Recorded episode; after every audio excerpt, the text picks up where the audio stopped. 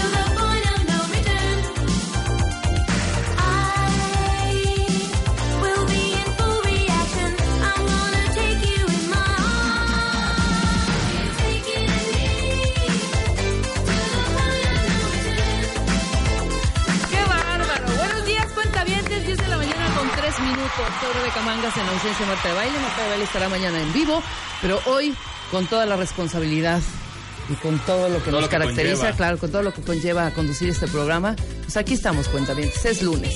Lunes de grandes noticias. Ahora los millennials, como el Alan, como el Rulo, como Anita. Bueno, Anita es como mucho más, eh, como más recatadona en este sentido. Pero ya poniéndonos rolas nuestras, hijo, no me acordaba de. ¿Se acuerdan de esta rola? Cuentavientes Expose se llamaba el. No Return. Yo descubrí esta canción el fin de semana, cuentavientes. Y no saben cómo lo descubrí. Justamente hay un reality que se llama RuPaul Drag Race. Hicieron un lip sync de esta canción y me encantó. Y resulta que la canción es de 1987. Sí, claro, hijo. Esta es nuestra super época. Natalie Marcus, bienvenida. Hola. Ahorita les voy a decir que Yo vamos a tener. Claro, y, eh, y estabas baile y baile esta canción. ¿Existirá todavía este grupo Expose? Es que ve aparte el look. Vamos a, ponerles ahorita a unos unas fotografías que va a subir Alan. Eran, Pero claro, eran tres chavas, por supuesto. Oye, pero así como parecen, son como. Pues sí, o sea, la típica girl band de los 80. Totalmente, totalmente. Sí, esta rola era pues, sonadísima en todos los ¿no? antros. Hay En el mágico. ¿A qué antro ibas cuando eras chavita, chavirula? Bueno, eres muy chavita todavía. Todavía no, ya pero bueno, Natalie. cumplir 47. Al News, pero ¿a cuál Al News? Al News, al de San el, del Pedregal. Al- ajá. News del Al- Pedregal, claro, por supuesto. Pero nunca ibas al Magic. También. Y al Quetzal, ¿te acuerdas? Al Quetzal, por supuesto. Al Eh, Magic. Iba mucho también al Quetzal, pero el de Cuerna, Yo también. ¿no? El primero, creo que primero existió en Cuernavaca, y luego se trajeron para acá. El Taís de Cuernavaca, ¿qué? El Taís, lo estoy confundiendo. No, no, El no, Taís. ese es el Taís. El Quetzal siempre estuvo aquí. ¿No? El Taís en Cuernavaca. Exactamente. El News, el Magic, había uno que se llamaba el Vogue. ¿Nunca fuiste al Vogue también en el sur? O sea, Ah, bueno. güey, no manches. O sea, me, me llevaste 50 años para atrás. No, no es cierto, cuentavientes. 20 o 30. 20, 30. 20. No, 20. Sí, claro, 20. ¿Cuántos años tienes, Natalia? 46, va a Pues cumplir 47, iba a los 14, 15. Entonces eres mu- mucho más grande que yo. Yo tengo 42. Sí, por supuesto. Ya salió, ya salió. Entonces Entero. expuse eh, cuentavientes. La canción es de, de cuál de The Legend of No Return o cómo es? The Point. No Return. Point of No Return. Ahí está mi English, porque ayer me super trolearon porque troleé un poco a, a López Obrador, porque dije que, que decía que quién era Tron. O sea, ves que mencionaba Trump y era Tron, ¿no? Pero, güey, o sea, no aguanta sean nada, intensos. hombre. O sea, de pronto, ya, Rebe, tú, tú no tienes calidad moral para decir, eh, para poder decir quién pronuncia humor. bien o quién no pronuncia mal y no sé qué. Güey, pues yo no sabía. Estaban hablando de Tron y yo, ¿quién Tron? ¿Qué Tron, güey? Hay que tener sentido del humor hasta la muerte. Por supuesto, mañana, mañana vamos a analizar el debate con Marta de Baile, viene también Leo Kurchenko, viene Max Kaiser, eh, Gabriel Guerra. Gabriel Vamos a Guerra. analizar el segundo debate. Va a estar bueno. ¿eh? Exactamente, va a estar muy bueno. Y bueno, ayer tembló en la Ciudad de México. Yo no lo sentí, ¿eh? No, Yo nadie lo sintió. Oye, hay que invitar a los de Sky Alert. Ojalá nos estén escuchando ahorita. Fíjate que lo que sucedió ayer en mi, en mi edificio y en mi colonia. Yo estoy en el sur, atrásito del Teatro Insurgentes, es San José Insurgentes. Suena la alarma, ¿no? Y dice, el, eh, yo tengo la app de Sky Alert, Y empieza la vocecita a decir alarma sísmica, intensidad fuerte. Ok. Entonces dije, güey, pues hay que salirnos. Pues ahí vamos. Todos los de lo- eh, mi edificio son cuatro torrecitas de cuatro pisos cada una y pues somos una manada. O sea, mucha gente salió, ¿no? No se sintió. Bueno, ahí vamos para adentro. Vuelve a sonar, según alguien, yo ya, a mí ya no me llegó la segunda alerta, y unos gritos de una chava de ¡Es fuerte! ¡Es fuerte! Pero yo dije, güey, de verdad, ya está temblando cañón, ¿no?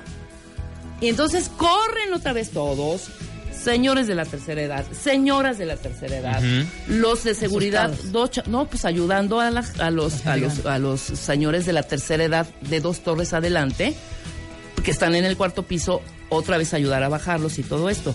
Pues no entiendo entonces cómo está funcionando. Entonces le digo a la chava, nada más no grites. O sea, no, para que entiendan y para que oigan, porque acabo de ver y sí dice fuerte. Es que solo es el pánico, solo Sí. alarman a los demás. Bueno, con todo que lo que nos ha pasado, evidentemente lo puedes entender, ¿no? Pero yo quiero entender por qué a unos sí nos suena, a otros no nos suena, a o no sé si les sonó después a ellos, porque le digo, no, esa, esa parte ya, esta, perdón, este anuncio de, de Sky Alert que, nos acá- que, que tú tienes ahorita, fue hace media hora, le digo, fue hace cua- 20 minutos. Dice, no, me llegó ahorita, hace dos segundos. No, está raro. Entonces no Porque nada sé. más sonó una vez. Yo no, a, a mí no me sonó dos. A mí me sonó solo una Solo vez una y te decía intensidad fuerte. Entonces, Yo acá de este lado del sur ni siquiera escuché la alarma sísmica. O sea, si no es que me marca mi papá y me dice, oye, estás bien, acaba de temblar. Y yo, ¿cómo acaba de temblar? claro. Yo tengo un- la alarma de la calle, ¿no? Ajá. Que ahí empieza, que escuchas. Tengo la Sky Alert, o sea, las dos sí sonaron. O sea, las dos alarmas sísmicas. Ok. Una es alerta y otra es alarma también. No, es que eso es alerta, no es alarma. Bueno, X, sonaron. Sky Alert decía intensidad fuerte. Y la chava tenía intensidad fuerte, pero pues, dos segundos. Sí, está muy raro, muy, muy raro. Pero sí causó caos en mi edificio, la gente afuera. Sí, y bueno, ya. y más esta niña en shock, que yo le decía, tranquila, no está temblando, ¿no? Es que ¿cuánto falta? ¿Cuánto, cuánto espera uno? Pues 50 segundos. No, más o menos, ¿no? O sea, suena y tenemos aproximadamente, nos han dicho y hemos aquí aprendido un poco de la cultura de la prevención y son entre 50 a 40 segundos que tienes chance de salir y Sí. todo este rollo. Tranquilos, no correr. De verdad que yo me la llevé tranquila, no corrí, no grité ni nada, pero cuando vi a esta chava dije, de verdad, sí estamos verdaderamente, estamos todavía Traumados. consternados y traumados con cualquier eh, eh, Sí, ya ante cualquier movimientito, alarma. con cualquier alarma. Pero yo quiero que sí nos expliquen, ¿no? Que vengan y nos bueno. digan cómo está el rollo. Sí, está bueno que te clarifiquen. ¿No? Est- ¿Estás de acuerdo? 100%. O sea, sí se creó caos cañón. Pero bueno, afortunadamente no pasó nada. No, en ninguna zona. todo. Ahora, una amiga sí me dijo, sí, fueron dos veces y sí se sintió un movimiento ligero, pero se sintió. Y ella está en la del Valle, ¿no? Ok. Entonces, bueno, no sé, yo no lo sentí. Cuentavientes, eh, pues que nos digan quién lo sintió, quién no. A mí me empezaron a llegar tweets diciendo, estoy en la Miguel Hidalgo, no se sintió. Están, estoy en la Gustavo Amadero. este, eh, Amadero no se sintió, estoy en la Condesa, no se sintió, estoy en la Roma, estoy en Tlalpan, no se sintió. Inclusive nuestro chat aquí de W Radio, eh, todos nuestros compañeros nos decían, todos bien, no se sintió. Pero bueno, lo que tenemos hoy, mi querido Alan, mi querida Natalie, antes de A ver. presentar tu tema, eh, viene Mercedes da Costa, vamos a hablar eh, de los ligamentos, los tendones, eh, los esguinces y los desgarres, la diferencia entre cada uno. Es muy importante. Porque tengo un desgarre, no, es tendinitis, ¿no? O, ¿sabes qué? El ligamento lo traigo como, como inflamado, no, es un esguince. Entonces, Es mi quiropráctica. Sí, ah, ¿te cae? No, pues ya, Mercedes ella. es Su quiropráctica mamá igual, de... ¿eh? Su mamá es picuda Son también. unas picudazas. Bueno, viene Mercedes da Costa y vamos a hablar de la diferencia de estos padecimientos, ligamentos, tendones, esguinces y desgarres. ¿Cuál es la diferencia entre uno y otro? Y Helios Herrera también viene. Viene por Helios. fin, por fin, por fin ya nos había abandonado. Viene Helios a platicarnos de por qué nos dan miedo los cambios. Natalie, Marcos, este ¿qué tal? de cambios. ¿Qué tal, eh? Y bueno, eh, Natalie, con el cerebro hambriento. La mejor dieta para el cerebro. Natalie es nutriólogo, nutriólogo. Yo ando andando así, fíjate, porque no sé. Pues es que es domingo, es como si lunes. trajera- ¿Me traes una coquita o algo para que no deje de estar la hablando lengua. No, como... como- velocidad. Me imagino No que así vamos a a la hablar cuando tengamos nuestra nuestra dentadura postiza, ¿no? Todavía traes el mood del fin de semana, Rebeca. Exactamente. Nutrióloga funcional, directora y fundadora de Bienesta Medical Center. Gracias. ¿Lo dije bien? Excelente, excelente. ¿Cómo estás, mi querida Natalie? Súper bien, ¿eh? Muy contenta que ya estamos casi acabando la Pero el habla fuerte, habla fuerte. Rebe, muy ya bien, estamos Rebe. casi acabando el Extreme ¿Qué tal? Nos falta un mes. El 11 de junio, cuentavientes pendientes van- para ver la gran final y de para ver la pareja. ¿Qué Hombre mujer. ¿Cómo van, eh? Increíble, ¿eh? Increíble. Yo he visto apenas un par de fotos. Trae una masa muscular, este Leo. O sea, Ajá. porque era flaquita, así, ¿no? Y sin embargo, ahorita lo ves todo marcado. Ajá. ¿Estoy mejor? Está súper marcado. marcado. Su, su look se ve como 10 años más joven, se ve fuerte, se ve sano.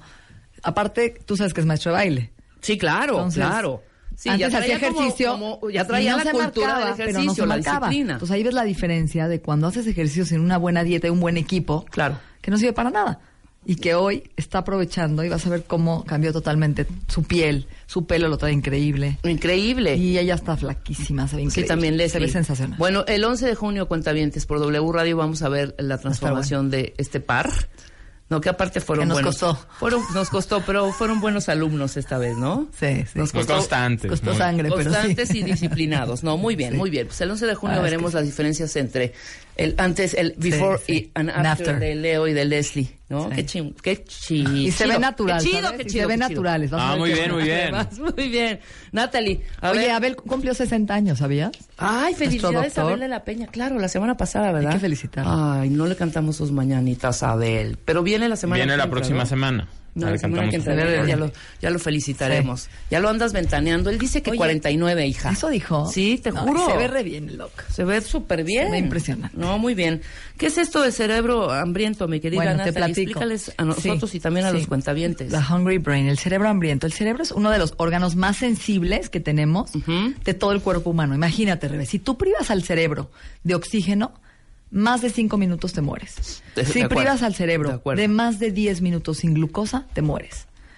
Por eso es tan indispensable darle un buen oxígeno todos los días, obviamente, glucosa, una buena dieta y sobre todo las vitaminas y minerales importantes para que el cerebro funcione como debería, la- la- la- el combustible adecuado. Porque eso tiene que ver fundamentalmente con los niveles de aprendizaje, memoria, cognición Exacto. y hasta nuestro estado de ánimo. Entonces, por eso, el cerebro no produce vitaminas, el cerebro no produce omegas, se los tenemos que dar. Depende absolutamente de lo que metemos a nuestra boca todos los días para funcionar adecuadamente. De acuerdo. Entonces sabemos, fíjate, hicieron un estudio con niños Ajá. que fueron privados de proteína durante su crecimiento y tuvieron daño permanente en el cerebro y en su inteligencia y en su comportamiento. Por eso es tan importante eh, comer proteína. Entonces, uno de los bloques más importantes del cerebro es la proteína. Proteína, estoy hablando de proteína animal, carne, pollo, pescado, atún, salmón y huevos. Son la principal fuente de qué? De construir nuestros neurotransmisores. Los nuestros, nuestros tra- transmisores, ¿qué son? Los mensajeros químicos Ajá. de todas nuestras funciones del cuerpo. Hay cuatro. Tú sabías. Neurotransmisores GABA, serotonina, acetilcolina y dopamina. Sí. Que cada uno nos da buen humor, concentración, focus, dormir, relajar. Si no construimos estos neurotransmisores con una buena proteína, estamos deficientes. ¿Ok? Sobre todo el huevo. Fíjate, la gente le tiene miedo a la yema. Tú sabías que hoy la yema tiene una cosa que se llama colina que se convierte en fosfatilicolina, que es el neurotransmisor de la velocidad de tu cerebro. ¿Te pasa que dice- dices, ¿a qué entré? ¿Qué iba a hacer? ¿Dónde dejé las llaves? ¿Qué iba a decir? ¿Cómo se llamaba la película de ¿Te pasa todavía no te de pasa? ese que está en este en, en- En lo el- en la punta de la lengua. Ajá. Esa ¿Cómo es la este muchachito que trabaja en esta novela, este muchachito Se llama- que- ¿no? Sí, tal claro. cual, tal cual. Esa es la velocidad. Y esa se construye con la yema de huevo, con la colina. Y es muy importante porque con la edad perdemos la velocidad del cerebro, ¿sí o no? Sí, totalmente. Ok. Segundo importantísimo, los minerales. Los minerales juegan un papel importante. Yo tuve una paciente con esquizofrenia, sí, y con puros minerales la traté. Y no sabes los cambios en su comportamiento. Por ejemplo, el zinc, el selenio, el magnesio, Ajá. sí, el cromo y el calcio son importantísimos para relajar los músculos, relajar el cerebro, darle calma y disminuir el estrés. O sea, el hierro, el magnesio, el zinc nos los podemos echar también con en unas Sí, vitaminas. puedes tomar un multivitamínico que los contenga, Ajá. puedes tomar un multimineral, que se Ajá. llaman minerales quelados, o tomar uno por cada uno o por mucha separado. para el hierro. Ahorita vamos a hablar, sí, por ejemplo, Ok. ¿qué alimentos tienen, no? Ok. Ujú, exacto. Luego, entonces los además fíjate algo interesante. Tú sabes que hoy vivimos en un lugar donde hay plomo, mercurio, cadmio en el ambiente, en los alimentos. Los minerales son, son queladores. Cuando tú estás bajo en minerales, tu cuerpo no suelta el plomo, no suelta el aluminio, por ejemplo, de tu lata que estás tomando. Entonces, al tomar minerales, haces una quelación natural, limpias. Tu cuerpo hace un intercambio de magnesio por plomo, de cadmio, ¿sí? Por zinc. Entonces, vas eliminando toda la la toxicidad del medio ambiente, que es muy importante. Sí, totalmente. ¿Ok? Otra cosa importantísima. ¿De qué está formado nuestro cerebro? Grasa. 60% de nuestra grasa Sí. es nuestro cerebro. La mielina, ¿qué es? Grasa. Las neuronas se conectan por grasa, por mielina, que cubre las neuronas desde el cerebro y toda la, hasta el pie. ¿Estás de acuerdo que toda la médula ósea y todas las neuronas están comprometidas por grasa? Claro. Nuestro cerebro y nuestra vista, la retina es 40% grasa. Entonces, imagínate que no comamos grasas. ¿Cómo es posible que vamos a construir esta membrana celular? La arquitectura de nuestra célula es grasa y nuestro cerebro es grasa. ¿Qué grasa? Grasa buena, grasa vegetal. Por ejemplo, aguacate, nueces, almendras, aceite de olivo, aceite de aguacate, semillas de girasol, ajonjolí, hemp, la semilla de cáñamo, que es la semilla de la marihuana. Una planta de la marihuana, ¿has oído del hemp? Sí, cómo del no. cáñamo. Sí, sí, sí, Que hay proteína no. de cáñamo, semillas de cáñamo, ok. Y obviamente también los pescados, los omegas. Entonces son grasas que no nosotros no las podemos producir, por eso es indispensable que las obtengamos de nuestra dieta, para que nuestra dieta funcione fluida. Imagínate que con la edad se empiezan a endurecer las, las neuronas, se empiezan a endurecer las arterias, las- la, la membrana celular. ¿Qué le da flexibilidad a esto? Las grasas. Es nuestro aceite que lubrica cada célula del cuerpo. ¿Ok? Entonces es bien importante una dieta alta en grasas para que nuestro cerebro no se oxide y nos ayude a que estemos jóvenes y rápidos. que Ahorita se vas a decir qué comer Sí, y qué sí, no, ¿no? O sea, porque Vamos a también... más de las omegas. Ahorita alguien Luego. que escuche, no, pues hay que comer grasa y por... Entonces yo veo mucha gente, por ejemplo, les voy a dar un ejemplo. Un niño, ¿no? Una persona depresiva. Va al doctor, le dan su antidepresivo, sin balta. Pero realmente el omega construye la materia gris que se encarga de la felicidad. Entonces, ¿qué sirve que tú vayas, por ejemplo, a un psiquiatra o una terapia emocional si lo que conecta tus neuronas, lo que da felicidad, ayuda al buen humor, es el omega? No lo tienes. Sí, claro. Entonces, no es, ay, me medico. No, a lo mejor tu depresión es una depresión posparto porque tuviste tres hijos que te robaron tu omega en el embarazo, tu DHA, y hoy estás deficiente en omega y estás deprimido y vas a terapia y te falta lo, lo básico, la materia prima que conecta tus neuronas. Claro, claro. Entonces, hay que en lugar empezar- de un chocho relajante, Eh, igual un chocho vitamínico. Na- natural que no, regenera natural. tu cerebro, o tu vista. O tragar como loca salmónica. exactamente, o atún y sardinas y anchoas y macalela, ¿no? Ricos Claro. en omegas. O un niño que va a la escuela y tiene problemas de atención y de concentración y le dan Ritalin y lo que trae es una deficiencia de omega 3 porque al niño no le gusta el pescado. Claro. Entonces, cuando tú ves y le das lo básico a un niño o un adulto, un omega en cápsula, un aceite de pescado y ves cómo mejora su atención, mejora su concentración, mejora su aprendizaje, mejora su estado de ánimo, es impresionante. Y ahí empieza la salud mental. ¿Estás De de, acuerdo? acuerdo, de acuerdo. Muy bien. Entonces, Además, acuérdate que es un antiinflamatorio, ¿no? El omega. Yo les traje en la revista el, el Mind, el Scientific American, que habla de la mente, del comportamiento y dice, la mejor dieta para tu cerebro. Ajá. Y está súper interesante porque, la ahorita los voy a enseñar para que tomen una foto, están los omegas de un lado y enseñan Sí. y dicen, el omega de pescado frío, como sardu- sardinas, atún y salmón, construye la estructura y todo el funcionamiento de las células nerviosas del cerebro. Ajá. Y hacen un estudio con mujeres deprimidas. Fíjate, aquí está la foto de la dieta que vamos a hablar ahorita, que Sí, es la dieta claro, y es un antiinflamatoria. cerebro y el cerebro ahorita les vamos a mandar esa foto. Entonces le dan la dieta gringa a 247 mujeres con depresión. Les dan hamburguesas, Sí, papas hamburguesas. fritas, salchichas. ¿Y qué pasa? En menos de seis meses, por inflamación celular, tienen depresión y enfermedades neuropsiquiátricas y ansiedad. Ajá. Solamente por la dieta. Y hacen lo opuesto. Y le dan la misma dieta a otro grupo de mujeres. Y en menos de un año, con la dieta mediterránea, 30% menos depresión. Ajá. O sea que tu cerebro cambia y tu estado de ánimo con lo que metes a tu boca. ¿Ok? Entonces hay que saber qué meto a mi boca para mejorar mi salud, Claro. prevenir Alzheimer, depresión, Parkinson, ansiedad inclusive. Ujú. Ok. Y la dieta mediterránea básicamente son eh, se- semillas, eh, eh, alimentos altos en omega En 3. omega 3, exacto. La dieta lleva mucho sardinas, anchoas, Anchoas, salmón. exacto. Que a la gente no le gustan las anchoas y las sardinas. Y la verdad es que es un alimento barato y súper rico en, pesca, en, en DHA. Fíjate algo, la gente me dice, Natalie, el salmón es muy bueno. Y yo, sí, el salmón es excelente, pero tiene mucho mercurio. Hoy estamos intoxicados de mercurio, que también el mercurio a la larga nos puede dar problemas cognitivos como Alzheimer, etcétera. Ajá. Porque el salmón no, no viene de Noruega, viene de Chile, el que comemos en México, y está contaminado ¿no? Con mercurio, Con claro. mercurio de China. Entonces, cuando comes sardinas, ¿por qué no se contaminan igual que el atún? Porque la sardina es tan chiquita que su, su ciclo de vida es muy corto, se muere muy rápido, no llega a contaminarse en el mar como un atún que vive muchísimos años. Sí, sí, Entonces, sí. siempre que comen pescado, busquen un pescado corto y chico.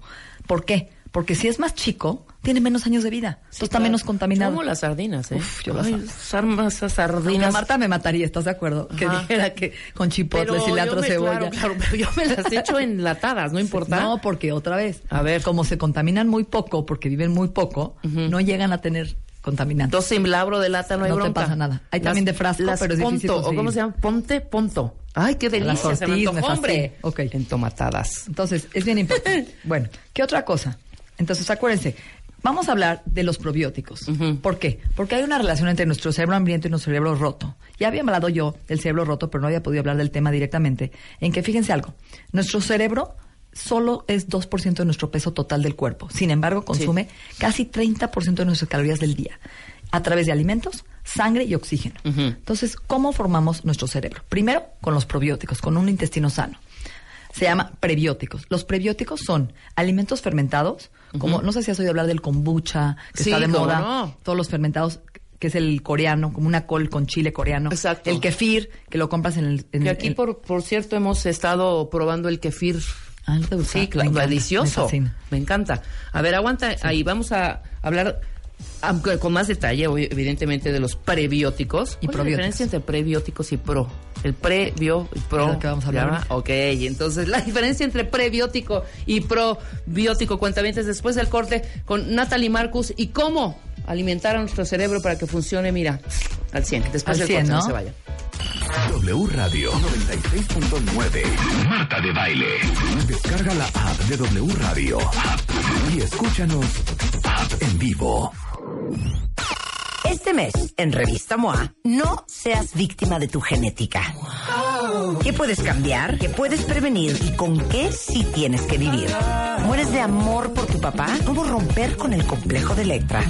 Si no consigues tus metas, deja de meterte el pie y descubre para qué eres realmente bueno. Ah, y sobrevive a tus suegros aunque se metan hasta la cocina. Revista MOA Mayo. Cambia tu naturaleza de adentro hacia afuera. Una revista de Marta de Baile. Seguimos en vivo. Marta de Baile en W.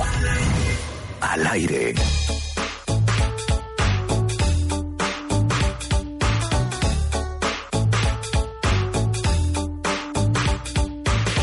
Estamos de regreso en W Radio, 10 de la mañana con 31 minutos. Natalie, espérate, todavía no he abierto el micrófono.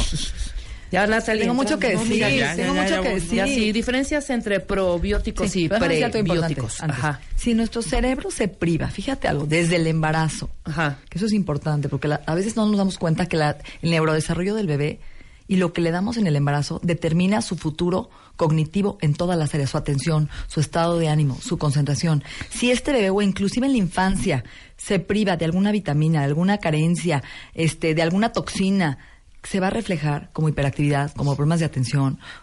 Sí, y como muchas otras enfermedades mentales a lo largo de su vida. Por eso es tan importante que desde el embarazo y toda la niñez, el niño no se prive de vitaminas, minerales, omegas, ¿sí? Para que su cerebro se crezca y funcione y se nutra de la mejor calidad de, de, de estos- Oye, pero de estas recomiendas sustancias. tú, a ver, esa es una Sí. pregunta que te quiero hacer, porque veo muchas recetas de bebés, de mamás que están subiendo a las redes, etcétera, Ajá. etcétera, donde la alimentación de los chavitos, pero te estoy hablando de niños ya, entre seis y un año, ¿no? Seis meses y un año, donde ya están probando eh, leche de almendras, donde toda su alimentación ya es con aceite de coco, por ejemplo, ¿no? Eh, donde casi no hay carne, ¿eh? Quizá huevos sí, pero con mezclitas, eh, con espinacas, revueltos. ¿Como más con vegano te aceite de- refieres? Ajá. Yo es creo que bueno. no está bien. No, yo no estoy de acuerdo. Yo Ahora, y que- ves las fotos de los chavitos porque te, te digo, o sea, de todo el mundo, ¿eh? No solo en Sí, México. sí, sí, mira, Y yo ves a los es- chavitos, los ves chonchoncitos, los ves sanos, los ves, ¿no? Mira, acuérdate que depende cómo sea el, el equilibrio. La beta vegana necesita Ajá. vitamina B12, suplementarla, y omega 3 de pescado. Depende qué tipo de vegetariano seas, porque hay muchos tipos de vegetariano. Claro. El que no come huevo, el que sí come huevo, el que no come lácteo. Entonces, yo creo que hoy la leche de vaca sí hay mucha información que está siendo sustituida para evitar alergias en los niños, niños con mocos, con flemas, con leches vegetarianas, ¿no? De almendra, de macadamia, de arroz, de, de coco, y creo que eso es muy bueno porque son niños que se enferman mucho menos. Ok. Sí, que tienen muchos menos alergias a lo largo de su vida y que por comer tanta fibra, por ejemplo, tienen una buena flora. Acuérdate que ahorita vamos a hablar que entre más fibra coman estos niños, frutas y verduras, van a tener probióticos porque eso se alimenta nuestras bacterias y nuestros cerebros grasa. Entonces, estos niños tienen que tomar aceite de coco, aceite de oliva, aguacate, eso está excelente. Pero yo sí diferiría de la carne. La carne creo que sí es importante los primeros, eh, el primer año y dos años de vida. Ajá. Entonces, sí es importante que le den carne de buena calidad, pollo orgánico. El pescado no se puede dar antes del primer año porque es muy alergénico. Sí, claro, claro, Entonces hay que tener cuidado con eso, ¿no? Pero yo creo que un equilibrio de comer proteínas de, de calidad animal O es sea, el lácteo para ti vale gorro. No, sirve importa, para no importa. No. Pero eh, hay mujeres que están lactando y pasan directamente de la leche materna a leche de almendra hecha en casa o leche y es maravilloso. Y sí veo los niños que tienen otra cognición. Así lo vivió mi sobrina y le fue más enferma, es brillante. Pero claro, como dices tú, equilibrando, ¿no? No dejar quizá la proteína animal. Animal, exacto. Y, eh, pues sí, eh, evitar por lo menos, claro. o y sea, fomentar la rotación. Siento que a un niño si Sí, le das diario rotación, huevo, se vuelve alérgico al huevo. No, si claro. diario le das espinaca, se vuelve alérgico a la espinaca. O sea, Exacto. hay que variedad, hay que darle variedad, ¿no? Colores, texturas, para que el niño se estimule, para que tenga diferentes conexiones neuronales. También cada experiencia sensorial cambia las neuronas. De acuerdo. Ok, entonces vamos ya de lleno. Ahora sí. Entonces, ¿qué es un prebiótico? Ajá. Pre es que tú vas a producir lo que se llama probiótico. Tú le vas a dar los alimentos o ingredientes fermentados a nuestra flora intestinal, a nuestra microbiota o bacteria, para que ellos produzcan lactobacilos, bacterias buenas. Entonces, ¿cuáles son los prebióticos? Inulina, ¿sí? El, la- por ejemplo, la chicoria, no sé si la conoces. Sí. Este, to- la, la inulina es un tipo de fibra. Eh, los fructooligosacáridos, está en el kombucha, está en el kefir, está en el en todo lo que se fermenta, los encurtidos. ¿Has visto la col fermentada con sal? Sí. Los pepinos agrios, esos son prebióticos. Ok. Saben deliciosos. Está delicioso. A mí me fascina. Oye, ¿el pepinillo col, será ajá. prebiótico? Sí, ¿Sí? Sí, yo lo Uy, acabo de subir a redes. Lo amo. Yo lo amo, soy Oh, adicta. muy bien, perfecto. Y la col y el betabel, todo eso hay que hacerlo con sal y vinagre, luego les doy la receta para que lo hagan. No, ya vamos al mercado y compramos ahí todos estos eh, alimentos, todas estas Exacto. frutas, todas estas eh, legumbres. Y bueno, no, y aparte, de verdad, yo soy fan del betabel. El, tabel, el betabel es prebiótico. Ajá. Crudo, Perfecto. pero hay que fermentarlo no, claro. crudo con la sal y el vinagre para que se vuelva un encurtido. Exactamente, para que se vuelva con, con el... La coliflor, el ¿Se pepino. llama la salmuerita o cómo se- Exacto. ¿no? Los chiles, hijo, y las zanahorias. No, claro, por supuesto. No, y es muy fácil hacerlo. Un Curtirlos es muy fácil. exacto, con sal y ya. Maravilloso. Luego, probiótico ya es la bacteria buena, ya es darle directamente las cápsulas de los lactobacilos, que hay muchísimos, hay más de 12 billones de, de tipos de bacterias, strains, ¿no? Y cada uno tiene una función. Entonces está comprobado, que es lo que pusimos en la revista, que cuando tu dieta está alta en fermentados, en prebióticos y probióticos, tu cuerpo apaga la inflamación desde el intestino. De acuerdo. ¿Y qué produce? Serotonina, la hormona de la felicidad. 90% de la serotonina se produce en el intestino cuando tenemos buenas bacterias, cuando tenemos una buena microbiota. Cuando no tenemos una buena microbiota, no producimos serotonina, ni dopamina, ni acetilcolina, producimos neurotóxicos que llegan al cerebro produciendo Alzheimer, Parkinson y desórdenes mentales. Por eso, intestino feliz, cerebro feliz. De Entonces, acuerdo. ¿qué quieres producir en tu cerebro? Viene de lo que haces con tu intestino. Eh, Por eso se llama el cerebro roto. Y lo dice el doctor Mark Hyman, que es el especialista en medicina funcional. Dice, por favor, estamos viendo desórdenes de gente con Parkinson de 40, 50 años que toda su vida padecieron del estómago y que no han tenido una relación entre intestino-cerebro. Y hoy sabemos, acuérdate algo, hay una dirección bidireccional entre intestino-cerebro y cerebro-intestino. Casi 90% de nuestros químicos del cerebro se producen en el intestino. Y de ahí llegan al cerebro. Por eso es tan importante que tu intestino no esté inflamado, que esté bien alimentado, que esté bien nutrido con No, una buena sano, flora, exacto, claro. para que le llegue lo mejor a tu cerebro. De nada sirve que tomes vitaminas para el cerebro si tu intestino está con hongos, con cándida, con parásitos, con inflamación todos los días. Porque no- eso está generando inflamación celular. No estoy hablando de inflamación de la pancita. Estoy hablando de, de hormonas inflamatorias. Que imagínate cinco años produciendo hormonas inflamatorias que te están atacando y eso llega al cerebro y produce desórdenes mentales. De acuerdo. ¿Ok? Ok. Entonces, Ya, algo bien ya, importante. ya te quedó o sea, clarísimo. No, ya asustados todos. O No, sea, pero hay que No, tienes razón. Tienes razón. O sea, la gente dice, dame la pastilla equilibrada". para el cerebro. Arregla tu dieta. Sí, ¿No les claro. ha pasado que comes mejor Deja y te de mejor? gorditas todo el día, hombre. Te juro que a mí me pasa que cuando como sano, mi cerebro está presente. Estoy rápida. Estoy... A ver, Pero ¿qué es comer sano? Comer sano es comer en las porciones que se debe o evitar, pero por ejemplo, yo no veo nada insano si un día te tomas, te comes un taquito de carnitas, ¿o esto es insano? No, es eventual. Tu dieta va a ser 80-20. Sí, claro, O sea, por supuesto. a ver, tiene, te voy a hacer una pregunta. ¿Tiene antioxidantes esa carnita? No, Entonces, ¿qué le va a dar a tu cerebro? ¿Tiene omegas? No, pero me va a dar felicidad. Ok, en tu, gran mordida. en tu ese taco de- 80-20. Ahora piensa en un Claro. aguacate relleno de sardinas. Por ¿Qué le estás dando a tu cerebro? Yo sé, Todo. yo- o vitamina E, de evitar vitamina también toda esta comida chatarra, todas estas cositas en bolsitas y todas estas cositas de la Procesadas. vending machine, ¿ok? Ok. ¿No?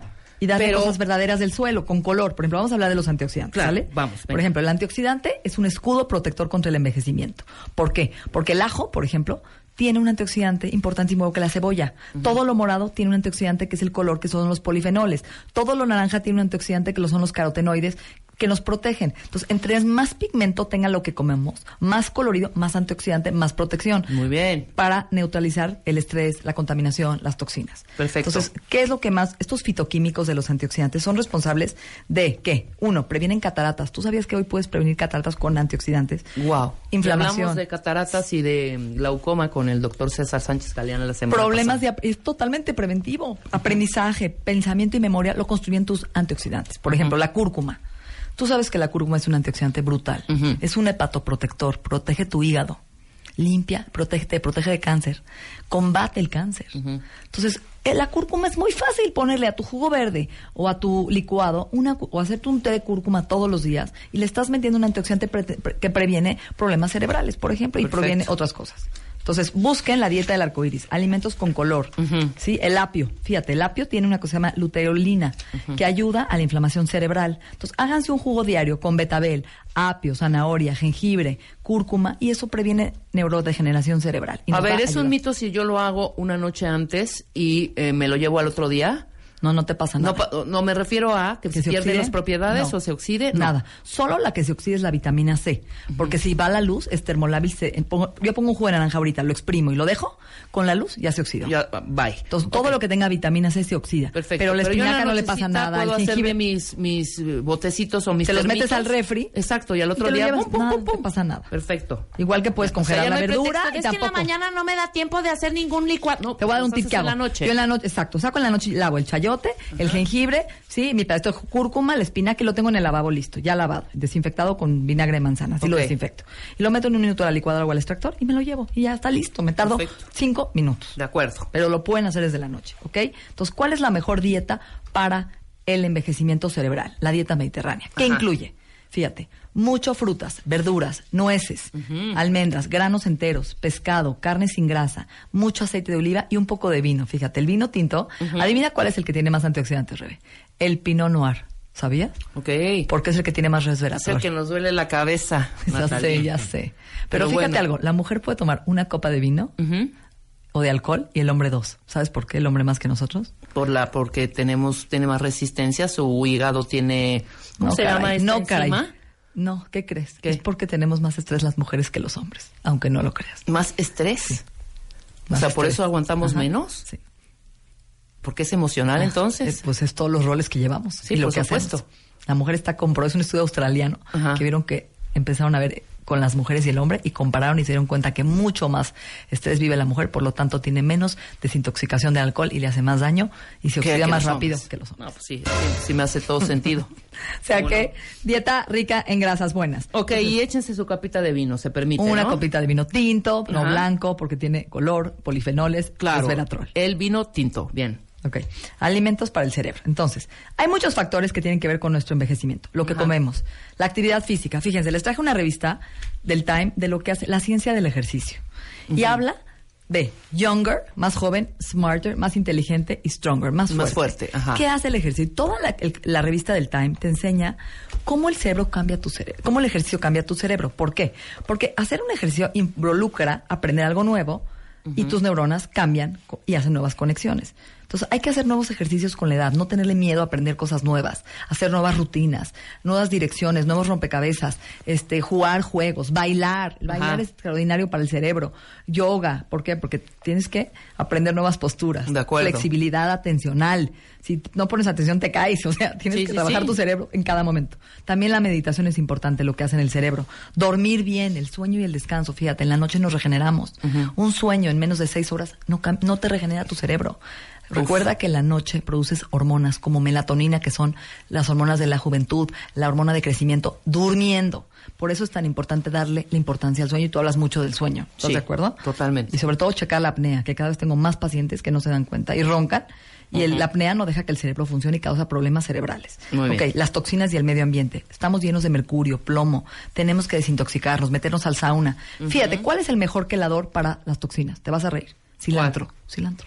Uf. Es mejor. Entonces, cada vez que coman atún, que tiene mercurio y salmón, piquen cilantro natural para que quelen el mercurio del salmón y del atún. Pónganle a sus frijoles cilantro, cebolla, son antioxidantes maravillosos. Y sabe delicioso. ¿Te Sí, gusta el cilantro? Lo amo. Salsa verde con cilantro, Sí, jugos verdes amo. con cilantro, quélense naturalmente diario, eliminen las toxinas sudando. La gente está llena de toxinas porque no suda, no come cilantro, no come cosas verdes. Claro. Y lo verde limpia el cuerpo. Acuérdate que la clorofila, como en las plantas, da oxígeno al cuerpo y limpia las células. Muy bien. Ok. También, la personalidad. Hay estudios que demuestran que la gente sola se muere antes, que la gente sola se enferma. Somos seres sociales, necesitamos tener amigos, cuidar la parte social, divertirnos. Eso nos hace vivir más años. Muy bien. ¿Ok? Bueno, entonces, ya hablamos del impacto de, las de la nutrición y los antioxidantes. Moras, fresas, zarzamoras, frambuesas, pimiento naranja, pimiento verde, betabel, berenjena, ciruela morada. Todo lo que tiene color nos protege nuestras células. Todo esto es lo que tiene colores antioxidante. Exacto. ¿Ok? Fíjate, te voy a decir un ejemplo, Rebe. Tú y yo estamos muy estresadas. Hemos perdido la capacidad para adaptarnos al estrés, ¿sí o no? Sí, Y ahora tenemos que consumir alimentos adaptógenos que nos protejan del estrés. Guau. Como la maca. La maca, los incas, ¿qué hacía la maca? Los protegía para poder construir los templos. Era el afrodisíaco de los an- Andes, que es un tubérculo, como el camote. ¿Lo has visto? Sí, sí, sí, ¿cómo no? Hoy tú y yo necesitamos comer alimentos que se han adaptado a través de miles de años en el campo, en, los, en las tierras silvestres que nos ayuden hoy a que tú y yo no nos estresemos y no nos envejezamos rápido. Y eso es lo que hacen los antioxidantes. Muy bien. Y los adaptógenos. Ok, Perfecto. nueces, almendras, pistaches, semillas de girasol, ajonjolí, nuez de la India, todo menos cacahuate. El cacahuate tiene aflatoxinas, genera hongo, genera cataratas. No Ah, se lo te coman. cae, cacahuate no, Lo peor, entonces. lo peor. Ok, no sabía yo. Palmitos, a la gente no los conoce, cómprenlos. Hay en frasco y no hay en lata, también búsquenlo. Y el palmito viene de la grasa palmitoleica del cerebro, que es maravillosa. Huevo, todo y la yema. Leguminosas, frijoles, lentejas, chícharos, alubias y garbanzos. Son ricos en fibra y ayudan al cerebro. Claro. Tienen mucha vitamina B. Oye, hay aquí algunos alimentos Sí. que inflaman el estómago. Por ejemplo, bueno, Y al sea, ce- y al las cerebro. alubias, por ejemplo, las alubias, los frijoles, las lentejas. Ok. Yo me tomo un ¿Te cae tazón mal? de lentejas y me muero de colitis en la noche. Ok, te voy a dar un tip. Ponlo a remojar toda la noche en agua. Ajá. Y en la mañana en el, les tiras el agua. Porque claro. toda la cascarilla y las azúcares responsables de los gases están afuera. Al tú ponerlos en el agua y tirar el agua, se van ahí. O se sea, van a limpiar. cascarita lo que nos provoca la inflamación y... y- Bueno, son tres azúcares, se llaman rafinosa, verbascosa, que son responsables de los gases. Al tú remojarlos, los vas a eliminar. Pero espérate, en el primer hervor, vuélvele a tirar el agua. Ok. Los vas a hacer mucho más absorbibles y no te van a dar gases. También lo hago con las nueces. Hay gente que me dice es que las nueces me inflaman, me dan gases. Entonces lo que se llama es hidratar o germinar. Las, se llama germinar. Muy bien. Entonces germinas las nueces y germinas las leguminosas en agua en la noche, en el primer hervor otra vez y ya no te y las absorbes de volada y se cocen más rápido. Increíble. Pues prueben Entonces, eso. Al segundo hervor tirar el agua Por favor. también. Ok, maravilloso. Frijoles, Hay gente que les pone hasta una pizquita de bicarbonato para hervir, ¿no has oído? No, no Les oído. ayuda a la digestión. Oye, también. pues está muy bien. Sí. Este, frijoles, lentejas, chícharos, habas, alubias. Cómanselo, tienen ácido fólico para el cerebro. Ok, otra cosa importante.